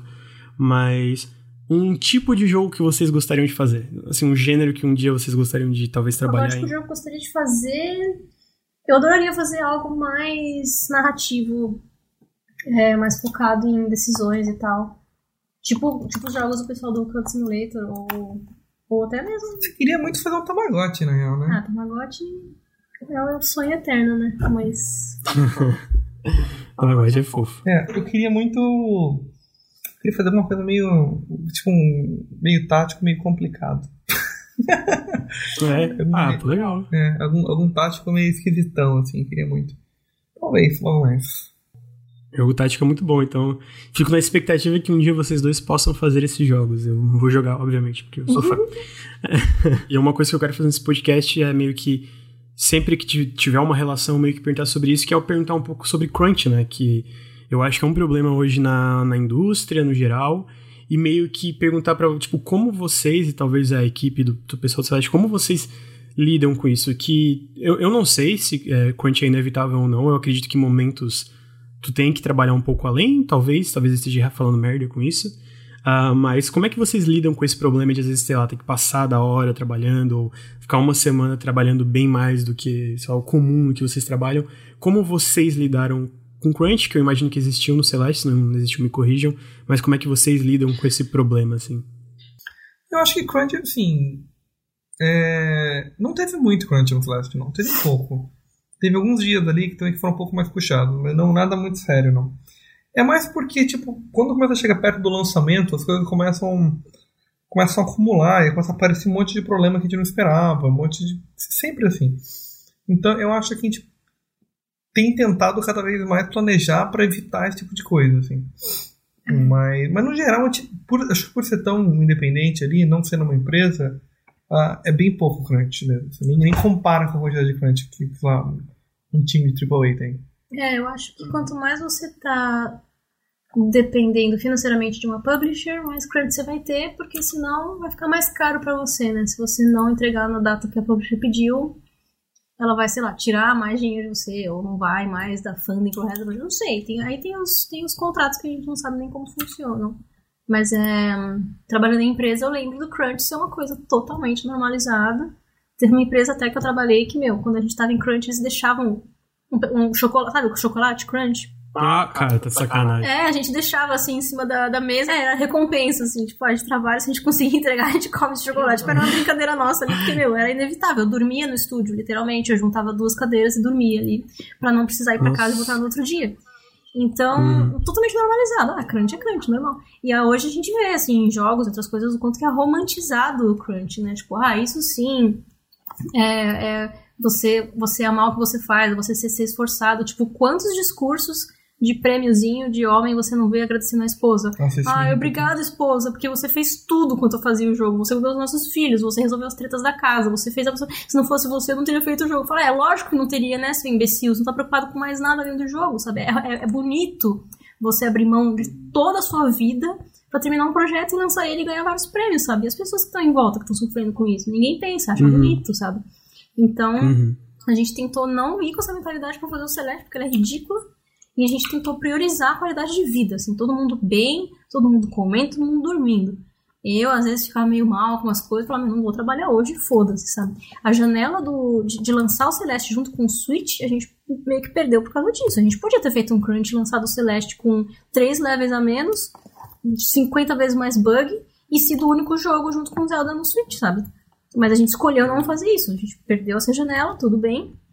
Vamos ficar mais uns meses trabalhando no negócio pra gente manter a nossa saúde mental, a nossa sanidade Sim. e fazer um jogo que é bom de verdade, e não um jogo todo esburacado que você não consegue jogar, que você fica encontrando uns bugs absurdos, sabe? Umas faltas de polimento que você não acredita que aquilo tá acontecendo mesmo. E pelo que eu conversei com o Matt, parece que ele e o Noah tiveram um, um crunchzinho assim meio tenso. É. Tipo, aqui do nosso lado a gente realmente não, não teve. Eu lembro de ficar bem de boa, assim, começava a ficar muito. Lógico, eu gosto de trabalhar à noite. Não sei uma pessoa consideraria crunch o que eu fiz, que é, tipo, trabalhar até quatro e meia da manhã. Mas isso é meio, meio que meu normal, assim, eu curto, sabe? Às vezes eu tô, uhum. tô muito concentrada, eu quero terminar um negócio e entregar e saber que tá bonitinho e no dia seguinte dormir até mais tarde né, do que realmente parar na metade, o dia seguinte pegar o negócio e não lembrar por que eu deixei daquele jeito. E às vezes eu faço uns stretches, assim, pessoais de, não, para mim é importante terminar isso agora. Mas não, no, não a pressão do, ah, ficar vários dias sem dormir, ficar, sabe, pensando só naquilo, não dar atenção pros gatos, não dar atenção pra família, porque, ai, ai, publisher, sabe? Isso não, eu consegui não, não me deixar levar por isso. Antes eu deixava muito, para mim qualquer, para mim qualquer motivo antes era abrir mão de tudo e trabalhar igual uma louca, sabe? E hoje eu consigo ponderar. Falo, não, eu posso, eu consigo re renegociar essa deadline, sabe? Eu consigo, isso aqui realmente o mundo vai acabar se eu não, se eu não entregar até amanhã, sabe? Eu, eu comecei a, a priorizar, assim. Só que pros meninos lá do outro lado, como eles estavam cuidando de muita coisa ao mesmo tempo, de certification, de não, tem que mandar isso aqui, não sei o quê. Às vezes era tipo, ah, se a gente não mandar até amanhã, vai passar a data da certificação da Sony e aí para mandar de novo só daqui um mês, sabe? Umas coisas assim muito específicas de sistemas que, que são quebrados. Né? E aí eles tiveram que, pelo que o Matt me falou, eles tiveram que sacrificar um pouco dessa, dessa filosofia nossa de, de não fazer crunch. Por alguns dias, eles ficaram bem, assim, mas, é. mas foi, foi, foi mais do que a gente. Mas também já é uma coisa que pro próximo projeto querem fazer cada vez menos. Uhum. Inclusive esse DLC tá atrasado por causa disso. Mas, meu, ninguém vai, ninguém vai se ferrar pra lançar o DLC no começo do ano, não. E a gente tinha falado, ah, começo de 2019, mas ah, talvez seja no meio. É, eu acho que tá certo, né? Eu acho que pro longo termo é, é uma. É, tem que ser assim, né? Porque a gente vê tanto profissional saindo da indústria de jogos exatamente por causa desse burnout, né? Trabalha claro. que nem um condenado, assim, de uma forma completamente não saudável, assim. E no fim, cara, eu não quero mais fazer isso. Não, não quero. E como tu falou, né? Ah, não, a minha mulher cuidou de tudo. Porra, sério? É, é isso que tu quer? Tu quer que isso aconteça, sabe? Os discursos são sempre esses. Eu viro o olho, assim, atrás da cabeça, sabe? Quando eu escuto esses discursos. Porque não era para ser assim. Era pra, é pra você agradecer seu time, agradecer sua família por ter, talvez, te apoiado ali, te ajudado, mas não porque eles fizeram, sabe? Se, se não fosse isso, você não ia ter conseguido fazer o jogo. Tanto que você tá preocupado só com isso, sabe? É muito, muito muito romantizado e não devia ser. A gente tem que ter qualidade de vida em todos os aspectos, sabe? O projeto se encaixa nisso de algum jeito, você faz ele caber. Mas não, não é pra Uhum, não. tomar conta, sabe? Não, eu fico feliz de, de, de ouvir assim, e obviamente eu não ia criticar. É, é mais uma coisa que eu quero meio que é, reforçar, sabe? De que crunch não é uma coisa boa e crunch não é necessário pra sair um jogo bom, sabe? Pra ser um jogo, sei lá, pelo contrário. acreditado. Eu lembro que melhor eu- se não eu- tivesse crunch. Exatamente, eu lembro que uma vez o Neil Druckmann, que é o cara do Uncharted, eu gosto muito de Uncharted, eu gosto muito de The Last of Us, mas ele falou uma parada tipo, ah, cara, se tu quer fazer um jogo a candidato ao jogo do ano, tu tem que fazer crunch. E meio que não, tá, se, se é assim atualmente, muda alguma coisa pra não precisar, sabe? Claro, você tem que mudar Porque- por dentro, a indústria tem que falar, não, eu não vou fazer crunch, eu vou, eu vou priorizar a saúde dos meus funcionários. Quem, a pessoa que tá fazendo essa pressão que tem que aprender a, a não Uhum. É, porque eu, eu entendo que tem gente que é meio que workaholic, que, de novo, também tem que meio que contornar isso, mas não é porque tu é assim, às vezes, que tu tem que forçar isso pra todo mundo que trabalha contigo, sabe? Mas se quiser virar à noite, mesmo assim, mesmo pessoalmente, eu acho que as pessoas têm que aprender a se policiar e não romantizar essa parada de, ah, eu tô virando a noite trabalhando, olha que coisa legal. Não, não é legal, sabe? Eu já fiz isso várias vezes, todas as vezes eu fico, cara, eu devia ter me planejado melhor pra não ter que virar à noite, sabe? E, mas assim, fico feliz, eu, eu, eu acho legal, eu acho que quanto mais pessoas reforçar esse sentimento de, cara, não romantizar, sim, às vezes acontece, mas quando acontece, não falar que é uma coisa boa, sabe? Sim. Falar, tipo, aconteceu, foi um erro, foi um, sei lá, foi uma- um, um imprevisto muito grande, mas não é uma coisa que a gente quer que seja comum. E um, um pouquinho que eu quero fazer com esse podcast, por pouca diferença que faça, é meio que mostrar, falar com todo mundo e falar, gente, como é que vocês lidam com esse problema? Porque é um problema, sabe? Não é uma, ah, sei lá, uma inevi- inevitabilidade ou uma coisa assim. Eu acho que às vezes tem sim como evitar e por isso que eu, todo mundo que eu entrevistar, inclusive vocês, eu queria falar disso. E muito obrigado pela resposta, que às vezes, sei lá, pode ser uma coisa que talvez não sejam tão confortáveis pra falar, né? Talvez tenha gente que não goste. E assim, pra finalizar, o meio que, cara, quais as expectativas pra, de vocês assim pro futuro? Agora vão lançar o DLC do Celeste, né? O DLC gratuito, no caso. O que vocês estão esperando pro futuro agora que vocês se mudaram pro Canadá e então acho que talvez mais perto do match da equipe? Como é que tá a visão pra vocês do que vai sair aqui pra frente? Tá bem, bem aberto tudo. Tá todo mundo tentando encarar essa fase nova com, com, uma, com uma cabeça bem aberta, assim. Tipo, ah, vamos tentar fazer isso aqui, se não rolar, o que a gente faz? Bem, nada muito... Assim como a mini boss no começo, tudo na nossa vida é, é sempre muito solto, assim. Muito flexível. Ahn, então, a gente tá num momento de, de ver como é que vai ser trabalhar finalmente lado a lado com o nosso time, depois de tantos anos trabalhando longe, né? Ahn, a gente já tinha trabalhado lado a lado por alguns meses, né? No Towerfall a gente foi visitar os meninos em Vancouver e eles até ficaram meio assim, falaram, ah, não sei, né, como é que vai ser. A gente acabou comprando a passagem pra ficar lá só um mês e aí no final desse mês a gente mudou os voos pra ficar dois e aí no final desses dois a gente mudou o voo de novo pra ficar três. A gente ia aumentando, assim, de tanto que tava funcionando trabalhar junto. Então, a gente tem uma, Um histórico, hein? um histórico, a gente tem uma ideia de que vai ser legal pra caramba trabalhar com eles todos os dias, do lado a lado. Mas, ao mesmo tempo, você já ter essa. essa. Não é necessidade, mas essa esperança de que o próximo jogo seja legal pra caramba e venda bem pra caramba pra poder continuar fazendo a empresa. Tipo, isso é o tipo de coisa que a gente nunca teve antes. Era sempre tipo, ah, vamos fazer esse jogo aí. Se vender, vendeu. Se não vendeu, tudo bem, tá tudo certo, sabe? A gente nunca teve essa. Agora tem uma certa pressão, hein? Agora tem essa pressão. É. Nossa, né? Tem pra caralho, o que vocês vão fazer agora? Aí, tipo, ah, não sei, vamos fazer um. um não sei, sabe? Tem que. O próximo jogo ele, ele tá com uma pressão assim muito maior do que a gente tá acostumado. Porém, um dos discursos dos muitos prêmios que o Lucas Pouco ganhou nesse último evento me inspirou muito, né? Que ele falou, ah, muito bom ganhar esse prêmio pelo Obra Dinn. Quando eu tava ganhando aqueles prêmios pelo Papers, Please, eu achava que aquilo era o pico da minha carreira. E realmente foi, eu ainda acredito nisso. Mas a descida tem sido muito boa, obrigada. então acho não tem problema se o Celeste foi Muito o pico, bom, sabe? visto É. isso. Eu achei ótimo isso que ele falou, porque realmente não tem por que se só subir, subir, subir. Se o Celeste foi o nosso melhor trabalho e os próximos talvez não sejam, foda-se. A gente vai se divertir fazendo eles, a gente vai fazer com o mesmo amor de sempre. Sim. E é isso aí, sabe? Mas eu acho que é isso, gente. É, Obrigado do fundo do meu coração por terem aceitado. É, obrigada pelo convite. Obrigado. E por dar essa abertura, assim, pra dar essa, essa conversa. Foi bem, foi bem legal conversar. Não, eu, eu achei maravilhoso e eu aprendi muito, assim. Porque eu faço vídeo, etc, pesquiso, mas conversar com gente que realmente tá ali no meio trabalhando com jogos é sempre muito esclarecedor para mim. Então, que pô, bom. obrigado. Ainda mais de, eu admiro muito vocês, né? Então, eu fico feliz. Vocês me deram essa chance. Também admiro muito o seu trabalho. Por favor, continue com o seu ótimo trabalho. obrigado. E quando quiser, quando quiser, é só chamar a gente. Então tá, vou ali. Quando sair o próximo jogo aí, quando anunciar, eu já vou estar. Tá, opa! É, então, chamar, gente. Por favor, vou adorar. Então é isso, gente. Muito obrigado por ouvir o podcast. E eu sei que ele tá com alguns problemas de áudio. É, tem muito aprendizado, né? O podcast é uma coisa muito nova para mim. Eu tô editando link também, então eu tô aprendendo muito. E esses podcasts também sempre são à distância. É, tentem considerar isso quando estão ouvindo, que nunca vai ter um setup perfeito exatamente. Mas todo feedback é bem-vindo. Eu espero que vocês tenham gostado, porque eu gostei pra caramba de falar com com o Pedro e com a Mora eu aprendi muita coisa. Eles são duas pessoas incríveis e Celeste é incrível. Os jogos, outros jogos que já fizeram também são incríveis. Então eu espero que vocês tenham aprendido e curtido tanto como eu curti fazer isso aqui.